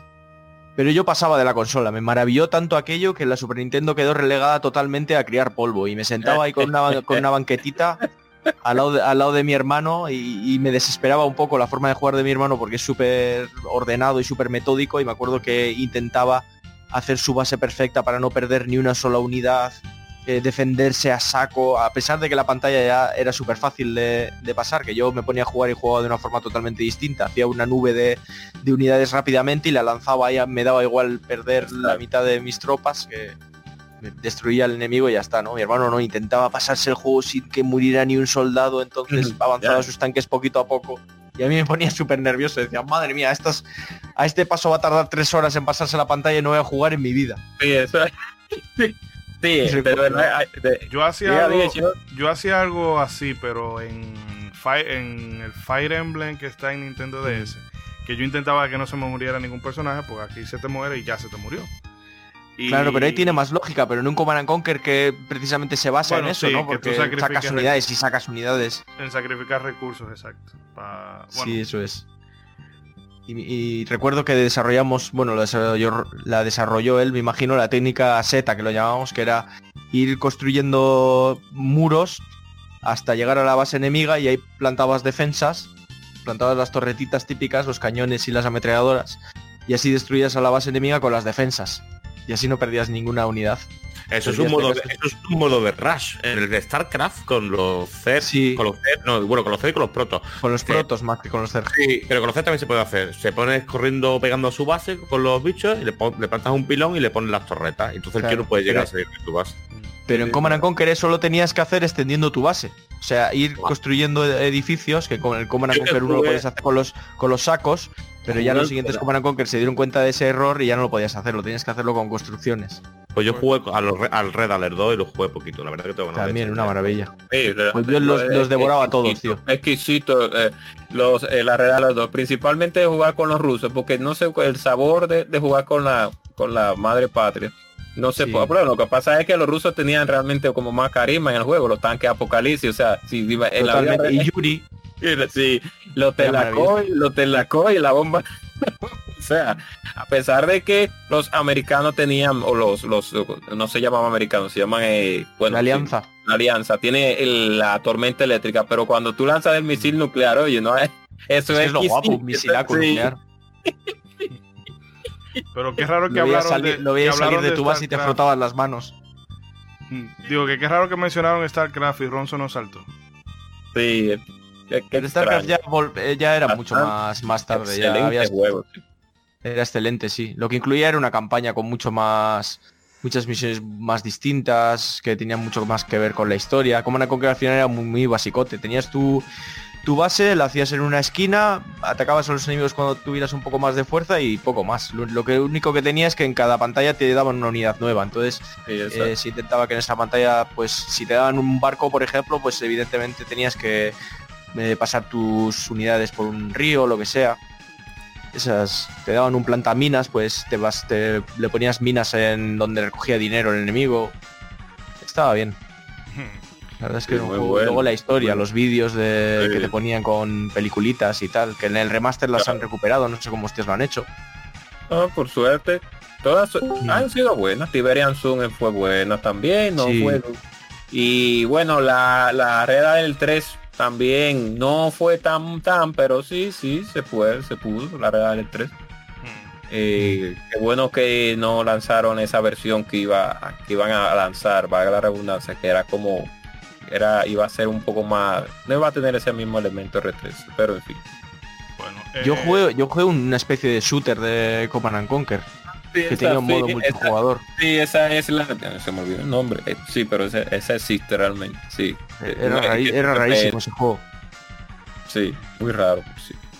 Y bueno, eh, haciendo un parón aquí, Ronzo, no sé, bueno, vamos a seguir. Entró Rey ahora, pero ya como tenía Ronzo programado. Eh, ¿Qué otro título nos puede mencionar?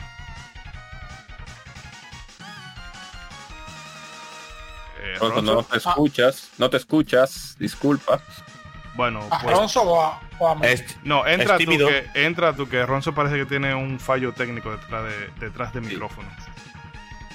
Eh, otro juego que me haya influenciado, Final Fantasy 2 de Super Nintendo. Fue mi primer RPG. Y- bien, Y, Final y de ahí fue que salió, 4. sí, de ahí fue que salió mi amor, mi amor a las RPGs y y nada, ¿qué más puedo decir? Me la jugué un millón de veces, me encanta la música, me encantan los personajes. Te encanta Ridia. eh, La, la, eh, primer- la primera waifu, la primera waifu nunca se olvida. Una de las primeras waifu Ridia así para era muy era te- tenía una, una ropa muy muy muy sexy pero ta- era fina o sea que sensualidad con finura siempre eh, es algo que se hace Es un plus, una mujer es un plus, ¿Eh? es un plus. sí es, Es un, un plus, plus. claro claro No como Tifa que media zorrona. Eh, No, no, a Tifa me la han degradado.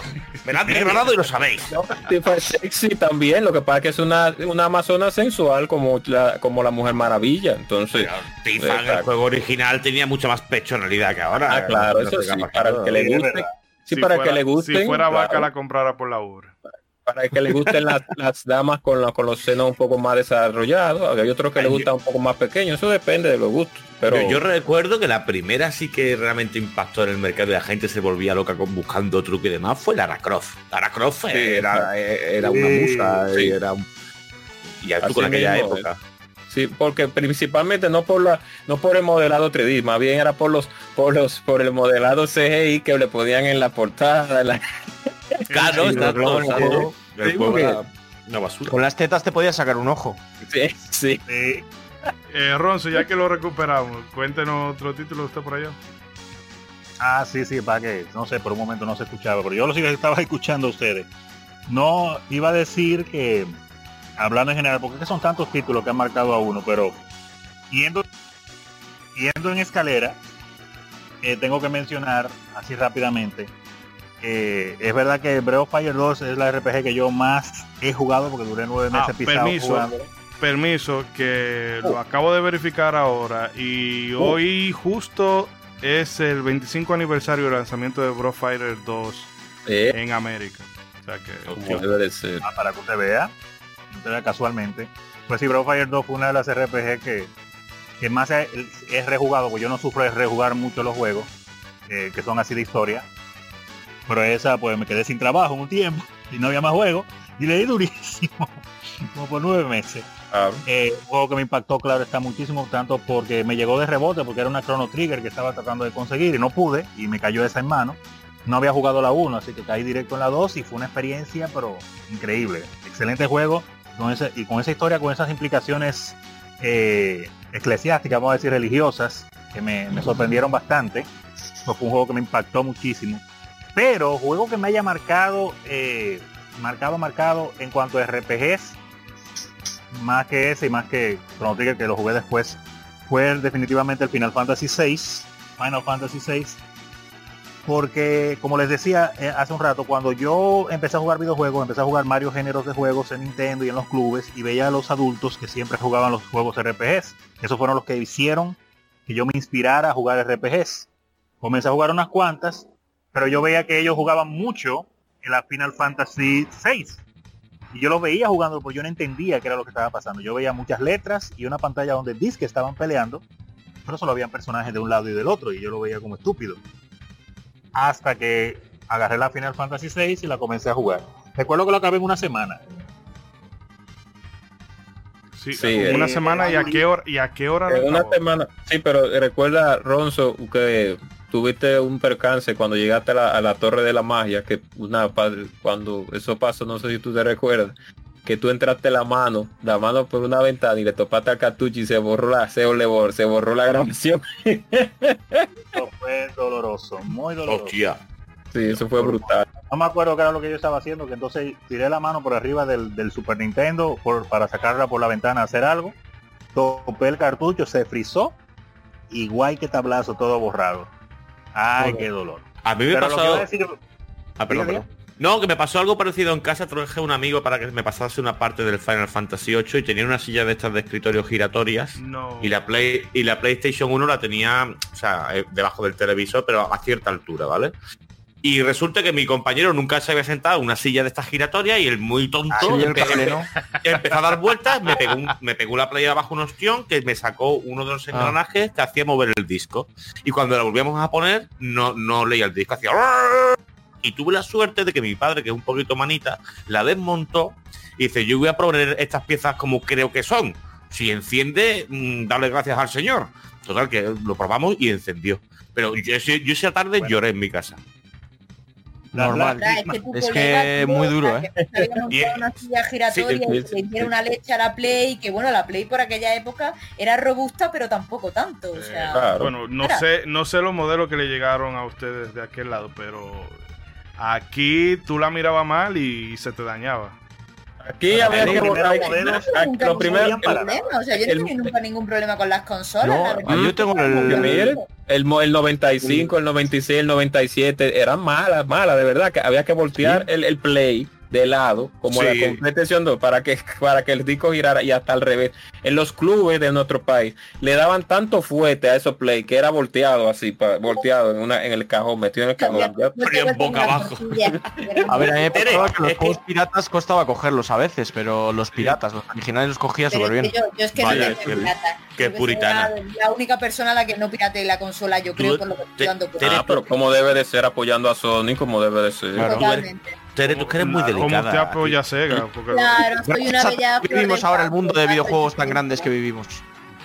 Sí, vaya, pues será que en aquella época no se pirateaba nada y Sony sigue viva, vaya que no, que no. La piratería al final no es tan Eh, mala. sí, claro, se pirateaba, pero bueno, y, y Sony te hacía la Sony, la piratería. sí, te hacía la quemadora, entonces ¿en qué estamos? claro, entonces es que es verdad que yo, o sea, o sea, piratear tenía la ventaja de que tenía muchísimos millones de juegos, pero es que yo con uno me, me iba y, o sea, me bastaba, porque yo ese juego lo empezaba y lo terminaba, y tenía un montón de compañeros que tenían las tarrinas con los discos de ser. que empezaban uno, no le gustaba, iban a otro, iban a otro, iban a otro, iban a otro, y compraban al final. ¿Te ha pasado alguno, chiquillo? Y no. Bueno, eso es como con las chicas, te vas con uno, te vas con una, pero solo te casas con una al final, ¿no? Perdón, perdón. Hostia, hostia. Y bueno, bueno, Bastante gordo. complete la idea. también, se las, las damas seleccionan también a las personas con que quieren estar para toda su vida. O sea, ¿Has que muchas Claro. Primero hay que probar, hay que probar para saber Claro. cuál es la tuya. Que- Claro, así mismo. La, la mujer también tiene derecho a, a tener Hombre, varias parejas antes del Por matrimonio. supuesto, por, de supu- ser. por Sí. supuestísimo, yo eso no, no lo he negado jamás. Pero si tienes demasiadas mujeres al alcance, como que te pierdes igual. Y eso pasaba con los juegos piratas. Tienes tantos No, que al final ya no sabes. pero al final llega uno- Pero no, no es verdad. Al final llega un juego que aunque sea pirata te atrapa. Al Sí, final, sí. quiero decir, la, la libertad es que hoy día pasa con los originales. Hoy día tenemos un catálogo tan extenso que estamos a mitad del juego y como no te llene mucho, lo dejas. Ah, lo voy a dejar aparcadito y voy a empezar este. Ah, lo voy a Sí, dejar aparcadito y es, empiezas. una, es una realidad. Yo, Claro, yo eso no eh. lo hago. Soy demasiado... No sé... Y por eso te odio, y por eso te odio, no pasa nada. Es que me, me cuesta mucho dejar juegos a medias, entonces lo que hago es ser súper... Para que me compre yo un juego me tiene que convencer a saco. No. Sí, porque Cuidado que- que se gata San Shirota por ahí para la gente que deja los juegos a media. Oh. Y yo, eh, eh, cuando uno va llegando a viejo, ya, Pega todo, sí. Cuando uno está llegando ya a viejo, en mi caso, ya que soy una persona ya, tú ves, ya, sí, no, no, ansi- bueno, sí, no, no, realmente no. Pero ya yo últimamente estoy siendo un poco selectivo ya cuando agarro Sí, un es. título, uno o dos títulos ya. no pasa de ahí porque el trabajo, el- su estudio, la, la, la, la vida, el coronavirus no tiene a uno. Exacto, no tiene. Pero bueno, Pero señores, que se ha perdido un poco la, la, la el hilo de Ronzo. Ah, no, no, lo que iba a decir para no alargar más la cosa es que eh, eh, definitivamente en cuanto al mundo de las RPG, como decía, yo veía mucho a los, a los jugadores que yo consideraban adultos, gente de 20 y pico de años, y, que lo consideraba altos en la jerarquía, que jugaban esos juegos, pero yo no entendía que le veían. Entonces cuando finalmente yo le pude poner la mano a Final Fantasy 3, Final Fantasy 6, eh, fue algo como que yo no sé qué, qué era lo que tenía ese juego, porque ya había jugado varios. Pero desde la secuencia del inicio, cuando te ponen a los a Terra, montado con los- en los robots, en los Magitech, Con caminando aquella así. canción. Sí, con exacto. Yo creo que fue, fue eso, la orquestación, la- cómo va la música, cómo va abriendo la pantalla, que va desde oscuro hasta claro, la degradación, y ellos caminando de frente, tan cinemático, pero tan melancólico. Eso fue algo que tocó una fibra, suena, suena cliché, pero tocó una fibra dentro de mí definitivamente, ese momento. Y no solamente ese momento, sino cómo se va desarrollando la historia, los personajes, obviamente eh, ese asunto de como Kefka, que siempre he dicho, yo siento que Kefka es como un personaje tuyo, que tú no lo manejas, pero va creciendo contigo. Y Además, una que- cosita, perdona que te interrumpa, pero esa intro que estás diciendo ahora, creo que si no me equivoco, está en modo 7. Sí, sí, Sí. aparte. Valga la, claro, valga la coña para el programa. Claro. que le quedó pues excelente, excelente. Y, y tantos momentos importantes eh, que, que el, el- el- punto que quiero llegar es que con ese juego yo, así como varios juegos te van enseñando cosas que te hacen ver los videojuegos algo más allá, con Final Fantasy 3 yo sentí cierto nivel de emociones y ciertas cosas que ellos intentaron hacer en cuanto a la historia y especialmente la secuencia de, de cuando hacen la obra teatral que cuentan la historia de, de un soldado con una esposa creo que se llamaba Rosa Eh, y. María, María y Draco. María y Draco, María y Draco, exacto. Que fue algo que a mí me impresionó tanto porque con las limitantes de Super Nintendo y obviamente que no había cómo ponerte a cantar realmente los personajes, ellos hicieron el esfuerzo de, de ponértelo a, a hacer los sonidos que hicieran, que era supuestamente cantando, y te cuentan esa historia. Y, todas las cosas eh, fuertes que pasan para los jugadores que lo hayan jugado, crueles que suceden, como el mundo se termina, como hay personas que intentan hasta suicidarse, personas con, con problemas mentales, como el caso de Gau y, la, y el abandono que tuvo. Eh, entre otras cosas, o sea, fue un juego que me, con, con todos los personajes, tiene tantos personajes, pero cada uno tiene su historia, la historia de Cian, claro está, y todo lo que pasó y cómo envenenaron a toda la gente del castillo, la historia de Locke, el ladrón, muchísimas cosas. Yo como que las viví tan tanto y las sentí tanto, el desarrollo como iba, y muchas cosas cuando tenía que ver con el imperio la política, que yo sentí como que dije, wow, pero los videojuegos de verdad pueden llegar a ser más allá que cosas, eh, o sea, yo lo había visto, pero como que lo sentí como más con este juego, más allá de simples juegos, expresar emociones de una manera, no sé, me sublime en ese momento, yo lo sentí.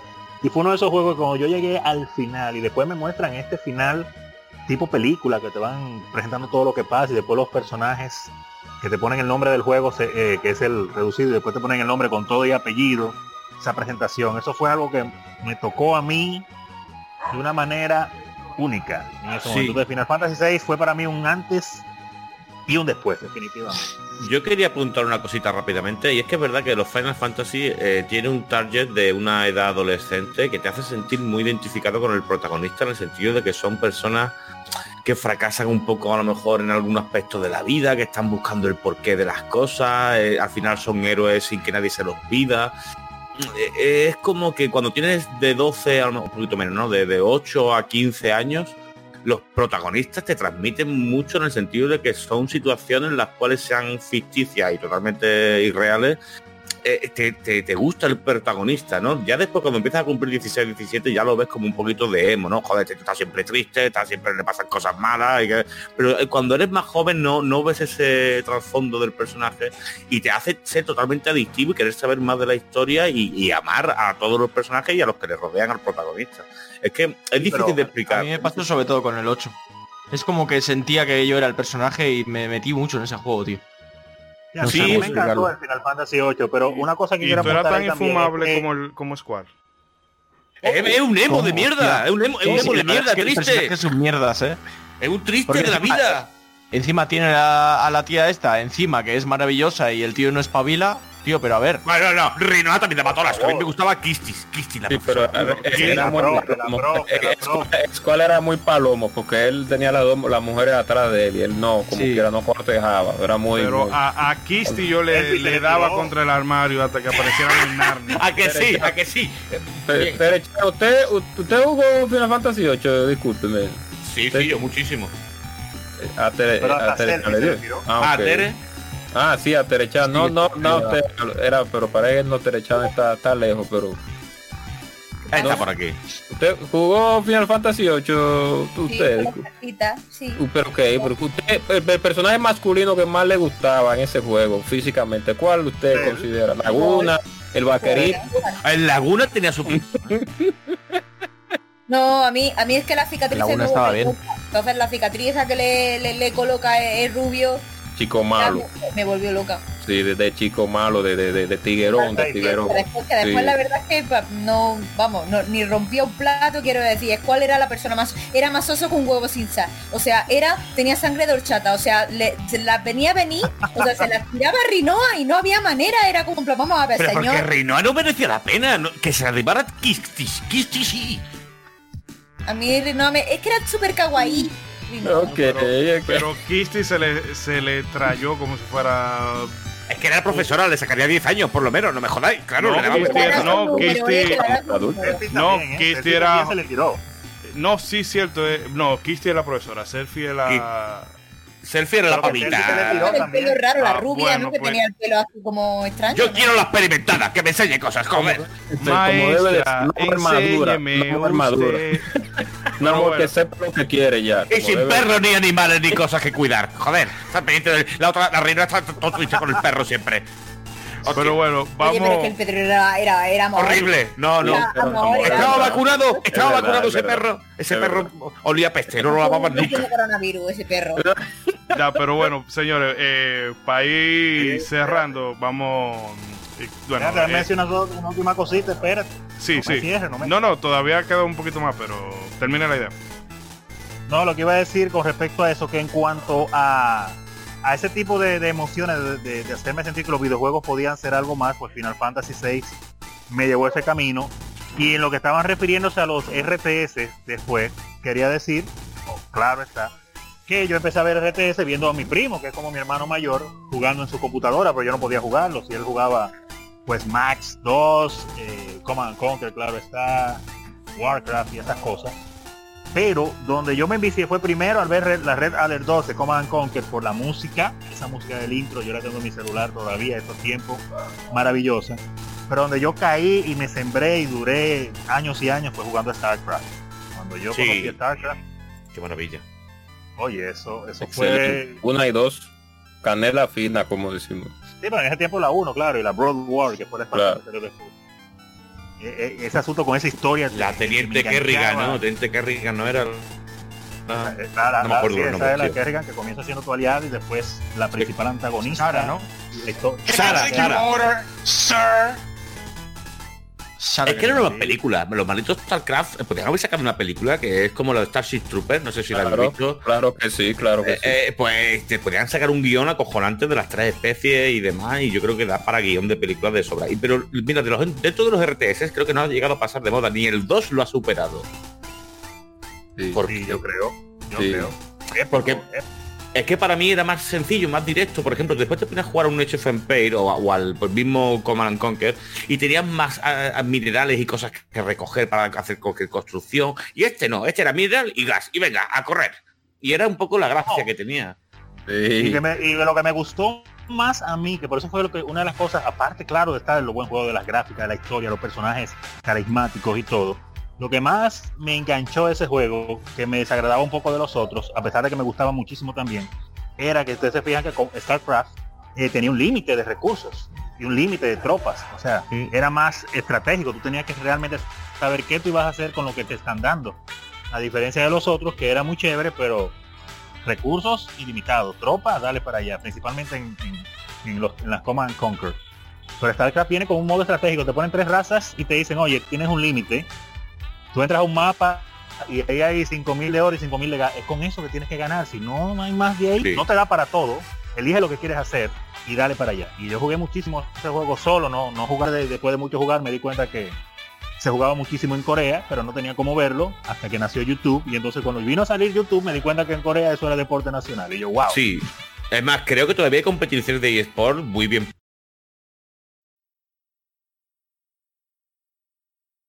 pagada, hay premios muy buenos y sigue vigente el Battle.net para este para este modelo. Sí, que no- Claro, claro. Es que eh, StarCraft fue que realmente le dio el nacimiento a los eSports como tal. Sí, sí, que en correcto. Corea. La Pues Ranzo, yo, yo me, me animo, si un día quieres darle, yo quiero volver a jugar y sobre todo eso, 2 versus 2, a mí me encantaría, me encantaría. caería muy bien. Tengo un amigo que se llama Willy que he estado desde hace precisamente como un mes tirándome que quiere ju- jugar StarCraft nuevamente y tirar unas manitas ahí. Porque él la, la- la compró recientemente nuevamente. Pero le están dando durísimo porque no tiene muchísimo Es que, no la juega. Claro, eh, aparte yo al principio no jugaba con, la- con el teclado, quiero decir, todo lo hacía desde el ratón y realmente pierdes un tiempo valioso en construir y hacer tropas. Y cuando sí, no sabía. Claro, pero cuando descubres que dándole a la V, dándole a la C, dándole a la R, eh, automáticamente te ponían el edificio en cuestión o te creaban las tropas, era clic, clic, clic, y aprendías a dominar el rush, que hemos dicho, el destruir a una base enemiga en cuestión de 5 minutos, y había diferentes estrategias con según la raza que te dijese que tenía, si eras bueno, la liabas, o sea, acababas la partida en menos de 15 minutos. Yo, yo es que he hecho también muchas, muchas horas, muchas horas FK, por eso digo, lo recuerdo con mucha nostalgia. No, no, yo muchísimo, muchísimo. Y, y nada, nada, voy a cerrar por ahí porque si sigo hablando tendría que hablar del primer juego que sentí cinemático, que fue la Super Metroid, el primer juego que me dio terror de verdad, que fue la Silent Hill, y por ahí nos vamos. Así que, eh, Ishtori, siga porque si no podemos seguir. Sí, no, eh, bueno, ya para terminar, yo citaré un caso, aunque se habla mucho de JRPG el día de hoy, pero bueno, es que es el género No, que no, no... no, que No, no- yo, quería- yo quiero hablar de First Person Shooter también, pero es que son muchos juegos. Sí, Xenogear, Xenogear, eh, hable un poco de, de No. Quake. Espera, bueno, Vamos a hablar que, de Quake. Joder, madre, qué juegas. eh, Quake, mire, Quake que me acuerdo de Xenogear, pero no, es que ya, ya tengo otro candidato en mente. Pero no, Xenogear va- Ok, de- viene, de- viene el programa por ahí. Usted- póngase a jugarlo desde ahora. Que Ay, aquí- Dios, de bueno, aquí a fin de año te lo acaba. Al fin de año que viene. sí, realmente, Eh, sí, realmente. Y en cámara lenta lo voy a jugar peor Sí, todavía. Que, con diálogos que no se pueden esquipear y todo eso. sí. Pero no, yo quería referirme al caso de Suicoden 2. Ey, Ah, porque Suicoden. Suicoden 2, aunque yo no había jugado la primera en ese entonces, de hecho, ju- haber jugado la segunda primero hizo que la, que la primera parte me quedara como, "Mm", pero bueno. Y es porque esa escena cuando tú, bueno, tú estás en un, en un pueblo, subes a una montaña, hacer no sé qué cosa, y cuando tú bajas, tú te das cuenta de que los imperial, el, bueno, la gente del imperio ha llegado y ha arrasado con todo. Y a mí esa parte siempre me dejó así como esa marca. Porque es como la, una de las mejores representaciones de lo que es la, la crueldad de la guerra en, en, en los JRPG, que a veces siempre se presentaba como, no sé, como la guerra como una cosa muy gallarda, como muy, ah, eh, yo peleo por mi imperio, y, o por mi rey, o por tal cosa. Y era como todo muy épico, pero aquí te mostraban la suciedad de que la gente llegaba, llega a los pueblos y los soldados lo que hacen es soltar toda esa adrenalina. mate- bueno, algo parecido a lo que hacen en Vietnam, que cuando llegaban a, a los pueblos, eh, si no encontraban a los disidentes, eh, se quitaban con, con los, se quitaban con los ciudadanos, porque toda esa frustración de la guerra, de, co- de alguna forma la tenían que ventilar.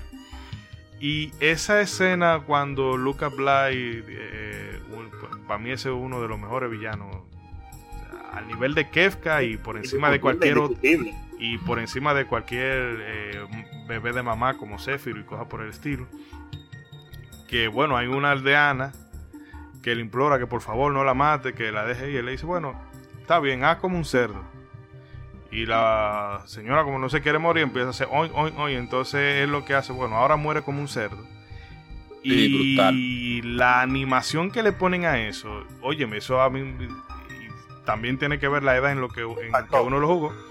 Eso me dejó como, what the fuck.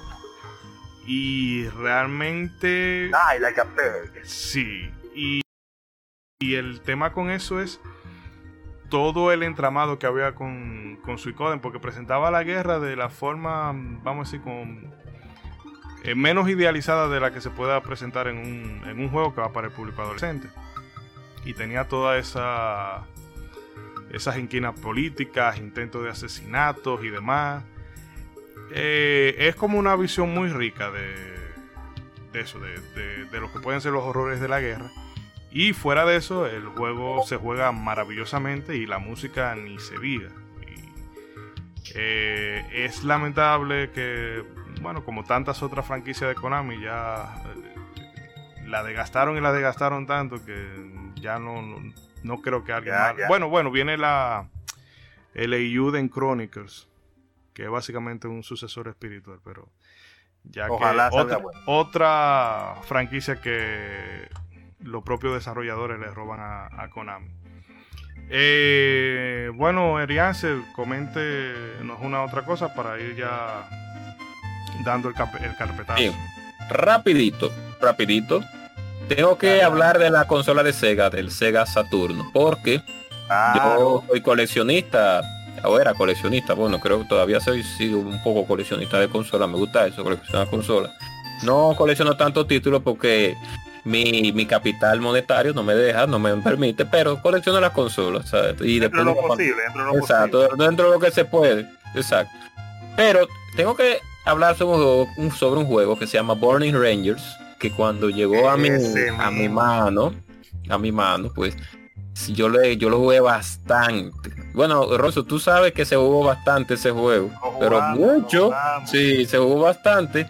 Y Burning Rangers es, algo simple, es un grupo de, es un, es un equipo de bomberos que tienen espaciales, bomberos espaciales, que tienen que ir a, a rescatar personas. Entonces, le, eh, al ser tridimensional y con un buen anime.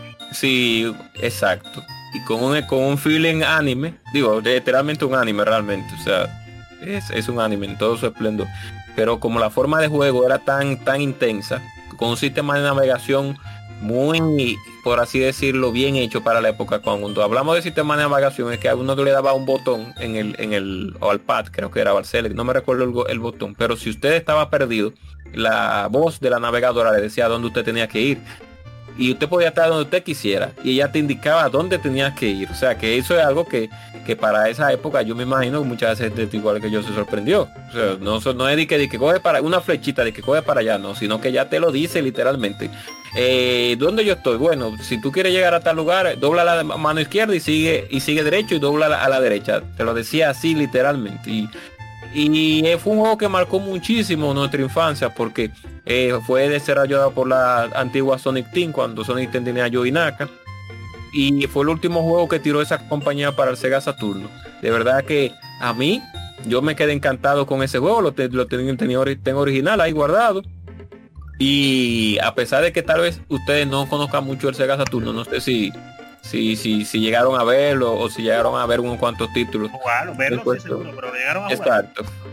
Mm, Yo la verdad que no llegué a jugar a la Sega Saturn nunca, es más, me quedé encaprichada con ella porque había un juego de Dragon Ball que solo la carátula me volvía loco. Y vi un gameplay un día en una tienda muy famosa de aquí que se llama el Corte Inglés, Sí. que, que, que, que- decía, yo quiero jugar, yo soy un fanático de Goku, tengo mi casa con figuritas y mierda de Goku. Y, Ok. todavía, y todavía lo consumo. Y me quedé con la espinita clavada de no haberlo jugado jamás. Y es verdad que le tengo cierta añoranza a la consola porque no la he tocado y me gustaría probarla alguna vez. Es que al final hay tantos géneros, tantas plataformas, tantas que siendo un amante de la industria no poder haber disfrutado de una y cada una de ellas es una pena, te da, te da, te da Claro. pena. Sí, que son tantas que la vida no le da a uno. Creo que ya no le es demasiado por trabajo el asunto. Y bueno, esa, esa es para no ya no indagar más. Ese La fue. música, no hablaste de la música de Burning Ah, Rangers. ah, sí. Gracias, yo gracias por, celular sí. la música de Burning Gra- gracias por recordármelo, sí, que es un aspecto que a mí me encanta. Yo soy, yo soy, yo soy muy crítico con, la- con- en los videojuegos con la música eh, del, del, del, del juego en sí. Y si es un RPG con el sistema de batalla, yo soy muy crítico con eso. Si no me gusta el sistema de batalla y la música, bueno. A ver si un día le haces una crítica a mi compañero Ciruelas, por favor. Porque Sí. toca la, toca la armónica que parece que la toca con el culo, pero la toca con la boca.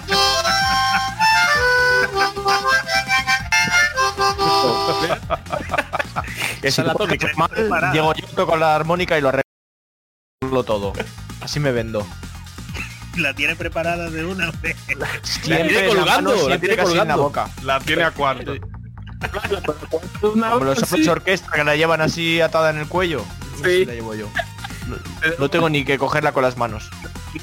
Bueno, vamos, señores, a, a hacer el corte aquí porque el, el programa ha estado bueno, pero eh, Yo quiero un día hacer una, hacer, hacer un, y discúlpeme, un, un, un podcast con Terechan para que ella dé su lista de hombres más sensuales de los videojuegos. Hombre, por supuesto, cuando quieras. Por, por supuesto. Ya sabes tú quién va a ser el primero, Gerardo de Rivia. Gerardo el primero. Gerardo Pero el si Gerardo- Gerardo- Gerardo ya tiene nombre de feo. Gerardo, ¿quién se llama Gerardo y no es feo? Es Gerardo. Jefe, Después está por aquí tío. Tidus. Por eso me da a mí mucho más mal rollo este nombre. También está por ahí.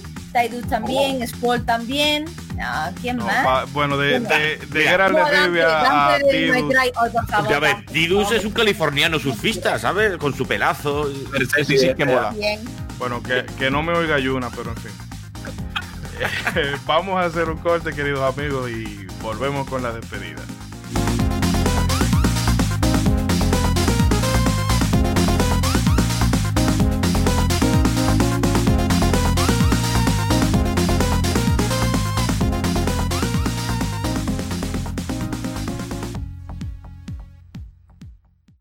Para recibir más de nuestros contenidos, no olvides suscribirte a nuestras redes sociales.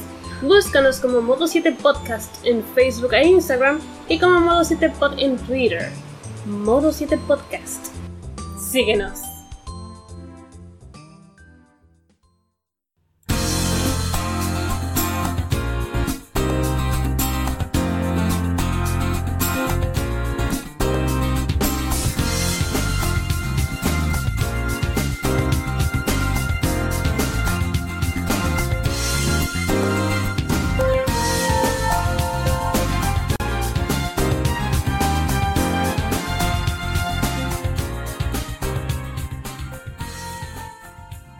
Y bien, amigas y amigos, eso es todo por este episodio de hoy. Les agradecemos a todos ¿verdad? por haberse pasado todo este trayecto rememorando, y yéndonos por la tangente y hablando de todo, que eso siempre es bueno. Lo único malo es el tiempo que nunca, nunca da para todo lo que uno quisiera.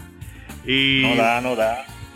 eh, antes de que nos despidiéramos, yo quisiera que los chicos de Estamos Armando, Tere, Ángel y David Ciruela, eh, hagan el spam. Eh, por favor, sí. Sí, vamos, spamen, Así spamen. mismo es, así mismo, como, así mismo es, durísimo, durísimo, vámonos. La publicidad No. para estamos Ah, ganando. sí, sí, este es el spam, pero no, quiero decir, yo no vengo a hacer spam. Yo, de alguna forma, creo que es muy divertido. O sea, estamos muy agradecidos de que nos invitéis. Para nosotros, de alguna forma, es cruzar el charco, mezclar culturas. Y, y en ningún momento venimos con el pensamiento de intentar publicitarnos, ni mucho menos. Queremos compartir ideas, momentos, experiencias, situaciones. Y es súper cómodo encontrar gente con la cual te, sin conocerla de nada o casi de nada, porque sí que es verdad que a Isidori llevamos tiempo teniendo relación con él, pero en este caso, pues el, Eh, teniente eso cobra la feo, pero cobra. Vamos a dejarlo así. El Teniente soy yo, teniente soy yo mejor. Isidoro, me voy a cambiar el nombre, teniente cobra. Teniente cobra mola. Eh, Qué cobra, tío, el, te- el Rambo. No, pero es verdad, es verdad. Quiero decir, yo por lo menos me he encontrado muy cómodo. Creo que tenéis un podcast muy chulo. Habláis de la historia de los videojuegos, que yo creo que es muy interesante, sobre todo saber de dónde venimos, saber dónde estamos y saber a dónde vamos, porque la industria cada día hoy más se está convirtiendo en una puta basura en muchos aspectos. Y. Y creo que realmente la nostalgia, como habéis dicho al principio, vende, igual que el hype, ¿no? Pero para mí la nostalgia te trae recuerdos los cuales te hacen sentir especial en momentos puntuales de tu vida, incluso compartiéndolos con gente, te, te traen títulos al recuerdo que tú en ese momento no te acordabas, pero en cuanto lo mencionan, despiertas un recuerdo olvidado en tu cabeza, el cual te hace sentirte muy, muy cómodo, muy, muy placentero y hostia, pues ha sido todo un disfrute, ¿no? Y nosotros somos un podcast también muy pequeñito y somos, estamos armando, que eso es lo de menos. Eh, aquí el director de todo es mi compañero el Cirulitas y, y mi compañera de codo con codo pues Teresita. Y decir que por muchas gracias por la invitación, esperamos volver y que vengáis al nuestro. No, claro que sí, claro que Sí mismo es, sí mismo es. Eh, David, David, se ha- totalmente. David se ha quedado mudo. Estoy, estoy, estoy aquí, estoy Totalmente, aquí. o sea, es que has hablado tan sumamente bien, Ángel, no es lo esperabais, no lo esperabais, claro. palabras, tío, o las sea- expectativas tan bajas conmigo que cualquier cosa que haga bien os sorprende. No, no, pero yo ya entiendo cómo funcionas, Ángel. Tú sueltas eh, un 99,9% de, absurdez, de absurdeces, gilipolleces y faltas de respeto y luego eh, vas guardando como esa energía para de repente soltar un speech brutal y luego sabes que después de ese speech vienen un montón de horas de mierda por tu boca. Hombre, pues es que es- a- la, la balanza se tiene que equilibrar. Si digo muchas Claro. tonterías, tengo que decir alguna cosa bonita. Joder. Es como los límites de, de Final Fantasy VII, que él va cargando la barra. Eso es, es su límite. Mi barra está siempre cargadísima. Uy, uy, uy, uy, ya nos estamos yendo, nos estamos yendo ya con tu barra, Ángel. Tú lo Mi barra va a acabar algún día en tu culo, Ángel. Hostia, hostia, fuertes declaraciones, madre de amor hermoso, fuertes declaraciones. Eh, pero, No. Tere, No, a ver, quiero decir, yo, yo también, o sea, es que básicamente suscribo todas las palabras que dice Ángel, un placer estar aquí, un placer eh, cruzar el charco y, y estar tan cómodo como, pues como realmente, es que una charla entre amigos.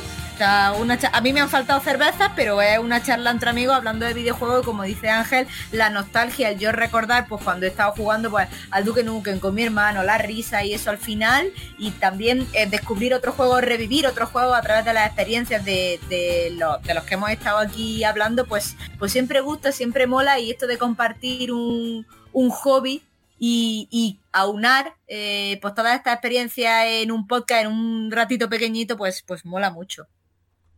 Hmm, en memoria. De totalmente. A mí que lo que me flipa es con... bien. Diga, diga, David.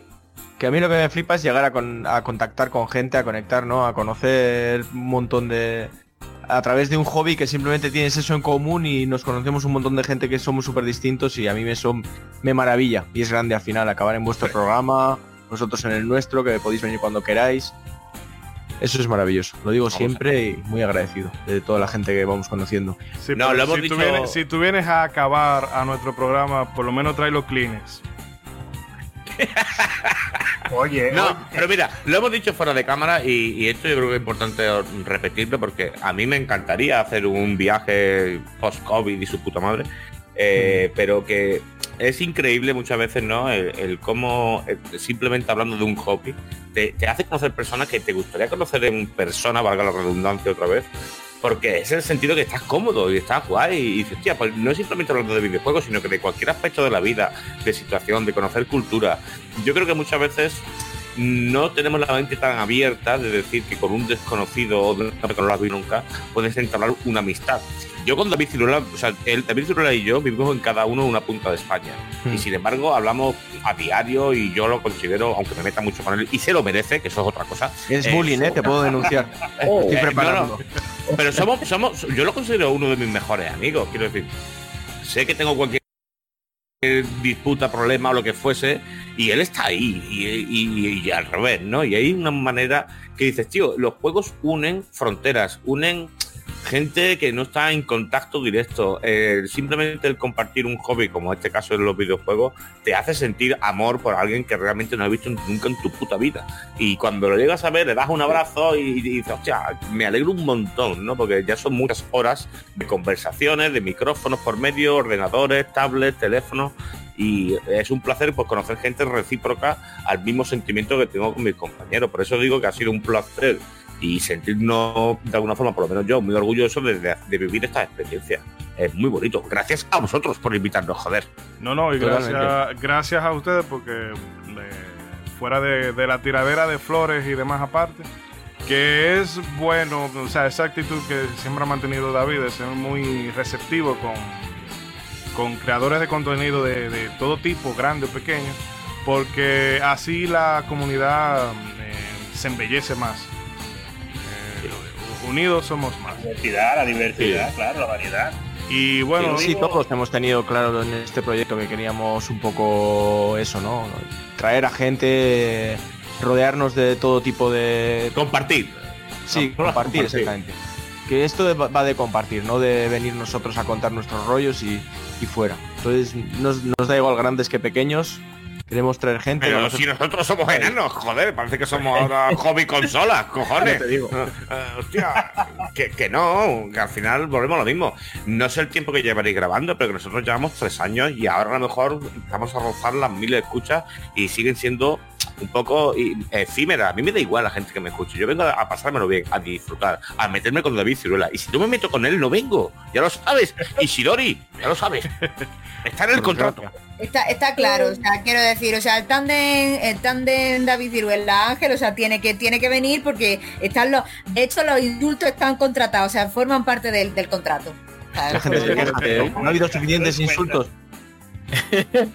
Pero bueno, Ronzo, ya que usted está por ahí, eh, diga sus últimas palabras que ya vamos a jalar la ¿Se muere palanca de la ¿Se silla, sí, de la silla eléctrica. El diatre. No, iba a decir que, que nos quedamos cortos definitivamente, eh, ya yéndonos un poquito a lo cliché, pero hablando de verdad, de verdad, maravillosa la, el programa, maravillosa la intervención, claro, de ustedes que estamos armando acá con nosotros, nos quedamos cortos en palabras de lo bien que no hemos sentido. Eh, yo digo que cuando en este asunto del mundo de los videojuegos, para tú de verdad quererlo y de verdad amarlo y de verdad vivirlo, tiene que tener algo dentro de ti un- una especie de chispa, una especie de, de- algo, de, sentimiento, de sensibilidad.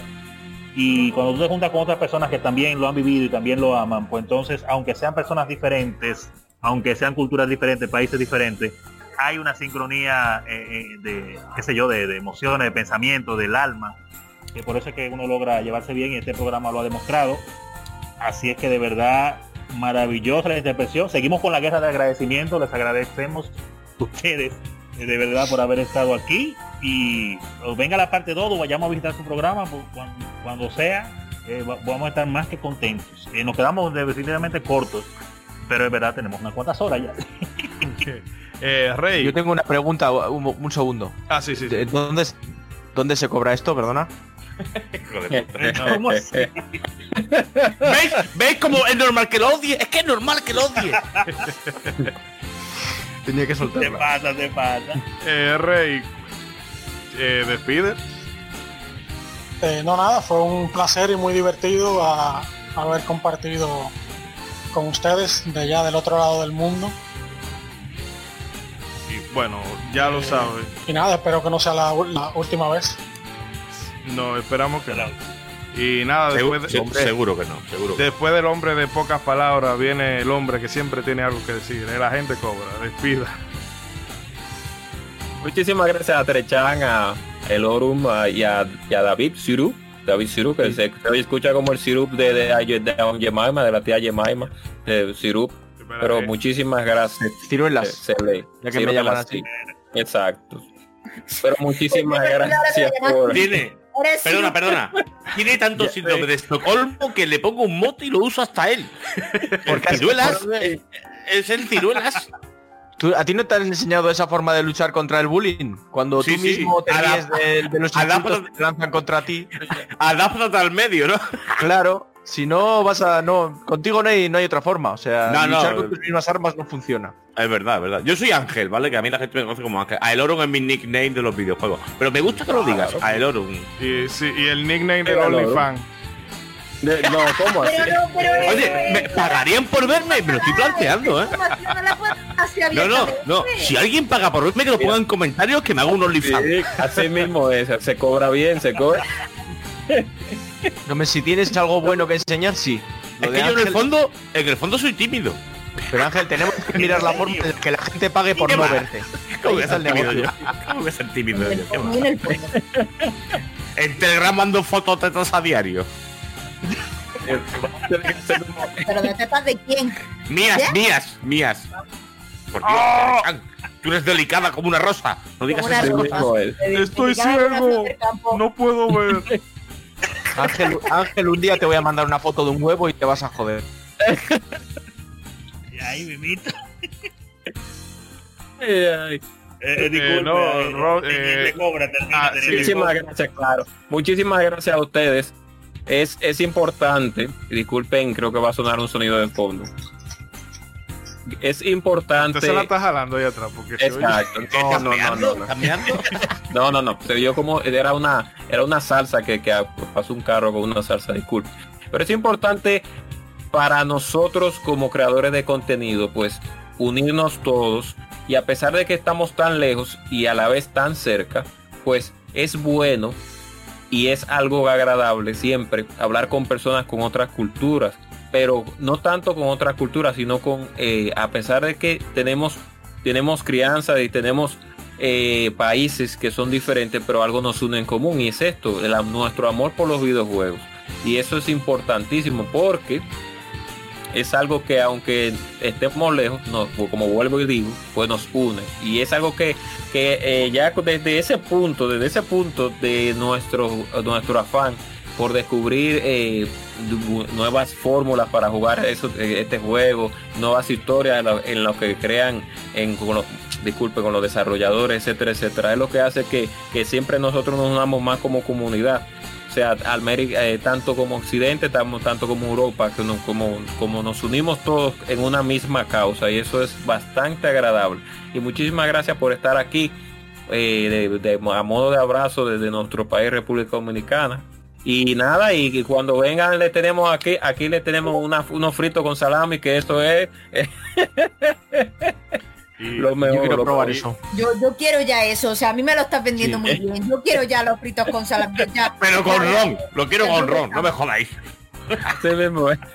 y bueno, nada, realmente yo me siento muy, muy contento y muy agradecido nuevamente de tanto de David, de Tere, de Ángel. Y es eso que es increíble, bueno, no tanto, pero el hecho de que aún siendo, no habiendo conociéndonos todos de manera integral ahora, porque yo conozco a los muchachos de Estamos Armando, ellos me conocen a mí, pero no estaban tan cerca del equipo y ver la forma en que todo se ha integrado de forma orgánica, valga la redundancia, eh, realmente eh, se siente se siente bien esa sensación. Eh, nada, solamente queda decirle a los amigos oyentes que de nuevo muchas gracias. No olviden suscribirse, no olviden darse un paseo por el podcast de Estamos Armando. También lo pueden buscar en Twitch, que de cuando en cuando están comentando las novedades del día o hay algún gameplay chulo. Es decir, que no tiene desperdicio alguno. Recuerden que el mes que viene, va, bueno, el mes que viene no, perdón, a final de mes vamos a volver con la segunda entrega de Chrono Trigger y no me queda más nada que decirle que hagan bien y no miren a quién.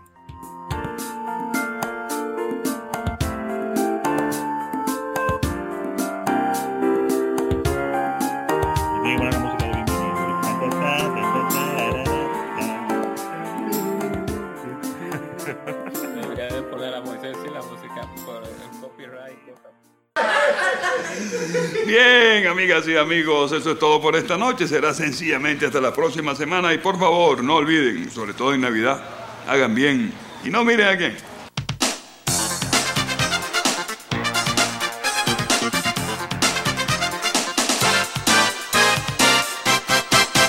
Bienvenido esta noche.